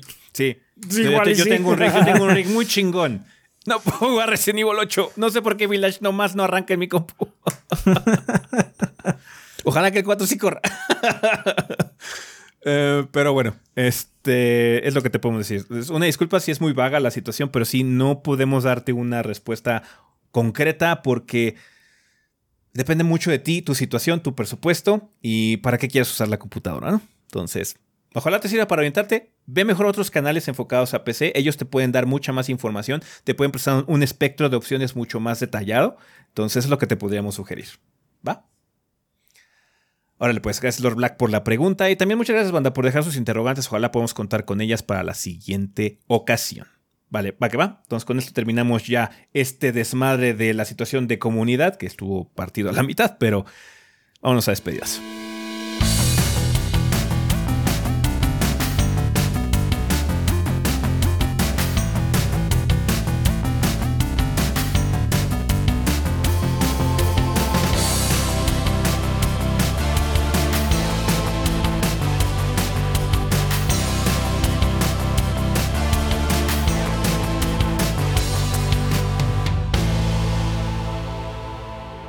Muy bien, manda. Pues ya estamos aquí en la parte final, final de este episodio. Tenemos regalos. ¿Qué nos mandó la banda, Adrián? Gilberto Garduño dice: Hola gordos, me he tardado en mandar estos regalos, pero cada fin de año me compro una colección de películas, entonces ahí van varias y espero que la banda las disfrute. Las películas son para Movie Anywhere, The Outfit, Nope y Nightmare Alley. No sé si esta se pueda porque no viene fecha de caducidad, pero espero que sí. Mm. Las otras son Top Gun Maverick para Paramount Movies, eh, Everything Every. Ah, ya saben cuál es. Everything Everywhere, all, at once. Así lo escribió él, no lo estoy diciendo yo, así lo mm. escribió él y 3000 Years of Longing de warnerbrothers.com. Eh, del director de Mad Max también recomendada. Adicional, quisiera agradecerle a Rafa y a ese por las recomendaciones de los libros de Siddhartha y Tokyo Blues. Mm. Ya le había dado las gracias a ese, pero pues de una vez, mm. de nuevo. Realmente me llegaron mucho. Más Tokio, más Tokio por la representación de la soledad que me hizo, se me hizo muy padre. ¿Me podrían igual recomendar un libro o película a los tres, porfa? Pues ahorita, la última película que fui a ver al cine fue la de Tar. Eh, está bastante buena. Eh, obviamente ha generado mucho hype por la actuación de Kate Blanchett, entonces está padre y tiene una, un ritmo bastante interesante y parece que la película va a ir a algún lado, pero en realidad es otro tipo de monstruo el que vamos a experimentar ahí. Mm. Hay una que es muy buena, que de hecho está ahorita disponible en Prime Video, que se llama The Triangle of Sadness, que también es una de esas que estuvo nominada a Oscar de Mejor Película. Es una muy buena película sobre clasismo eh, general y las expectativas sociales que se generan al respecto. Entonces, es muy catártica si tienes este muchos sentimientos encontrados con respecto a la clase alta tonta. O sea, ya ves los ricos que son muy idiotas. Este, entonces sí, este, puede ser muy catártica esa película de Triangle of Sadness. Está Está bueno. Este. No, pues yo la última película que vi fue justamente Everything Everywhere All at Once y pues ¿para qué la recomiendo si ya se ganó todo? Se ganó toda esa película. There's a fucking reason for it. Está buenísima la, la, pinche película. Este, y de libros, pues ahorita estoy leyendo eh, la historia del Grial de, de Joseph Campbell. Eh, son cuentos de este no, de los caballeros de la mesa redonda, de Tristán y Isolda, ese tipo de cosas. Entonces, pues apenas estoy empezando, entonces no sé cómo está. mejor ese sí, mejor me... Pero bueno, eso es ahorita lo que estoy leyendo yo. Mm, yo ahorita no estoy viendo nada nuevo.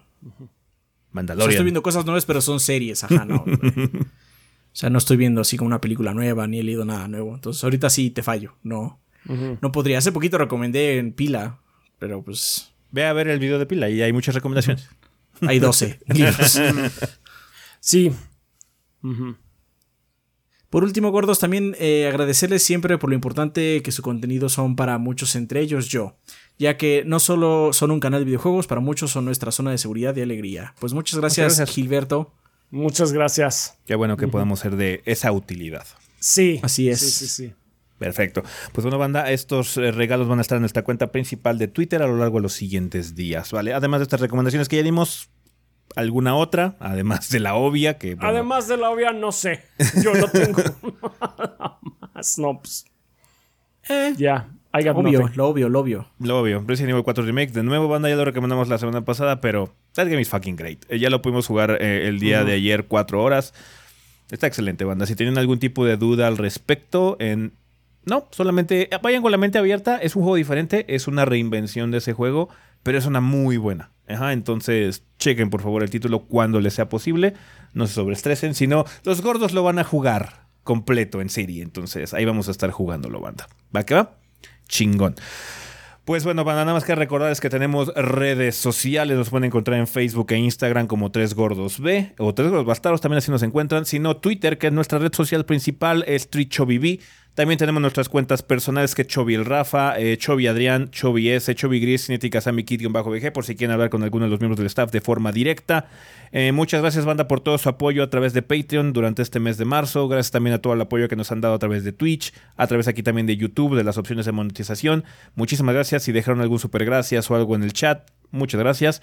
Eh, también a la gente que compra productos en la tienda, ha habido algún, algo de movimiento en estos días, así que también muchas gracias a la gente que está comprando playeras.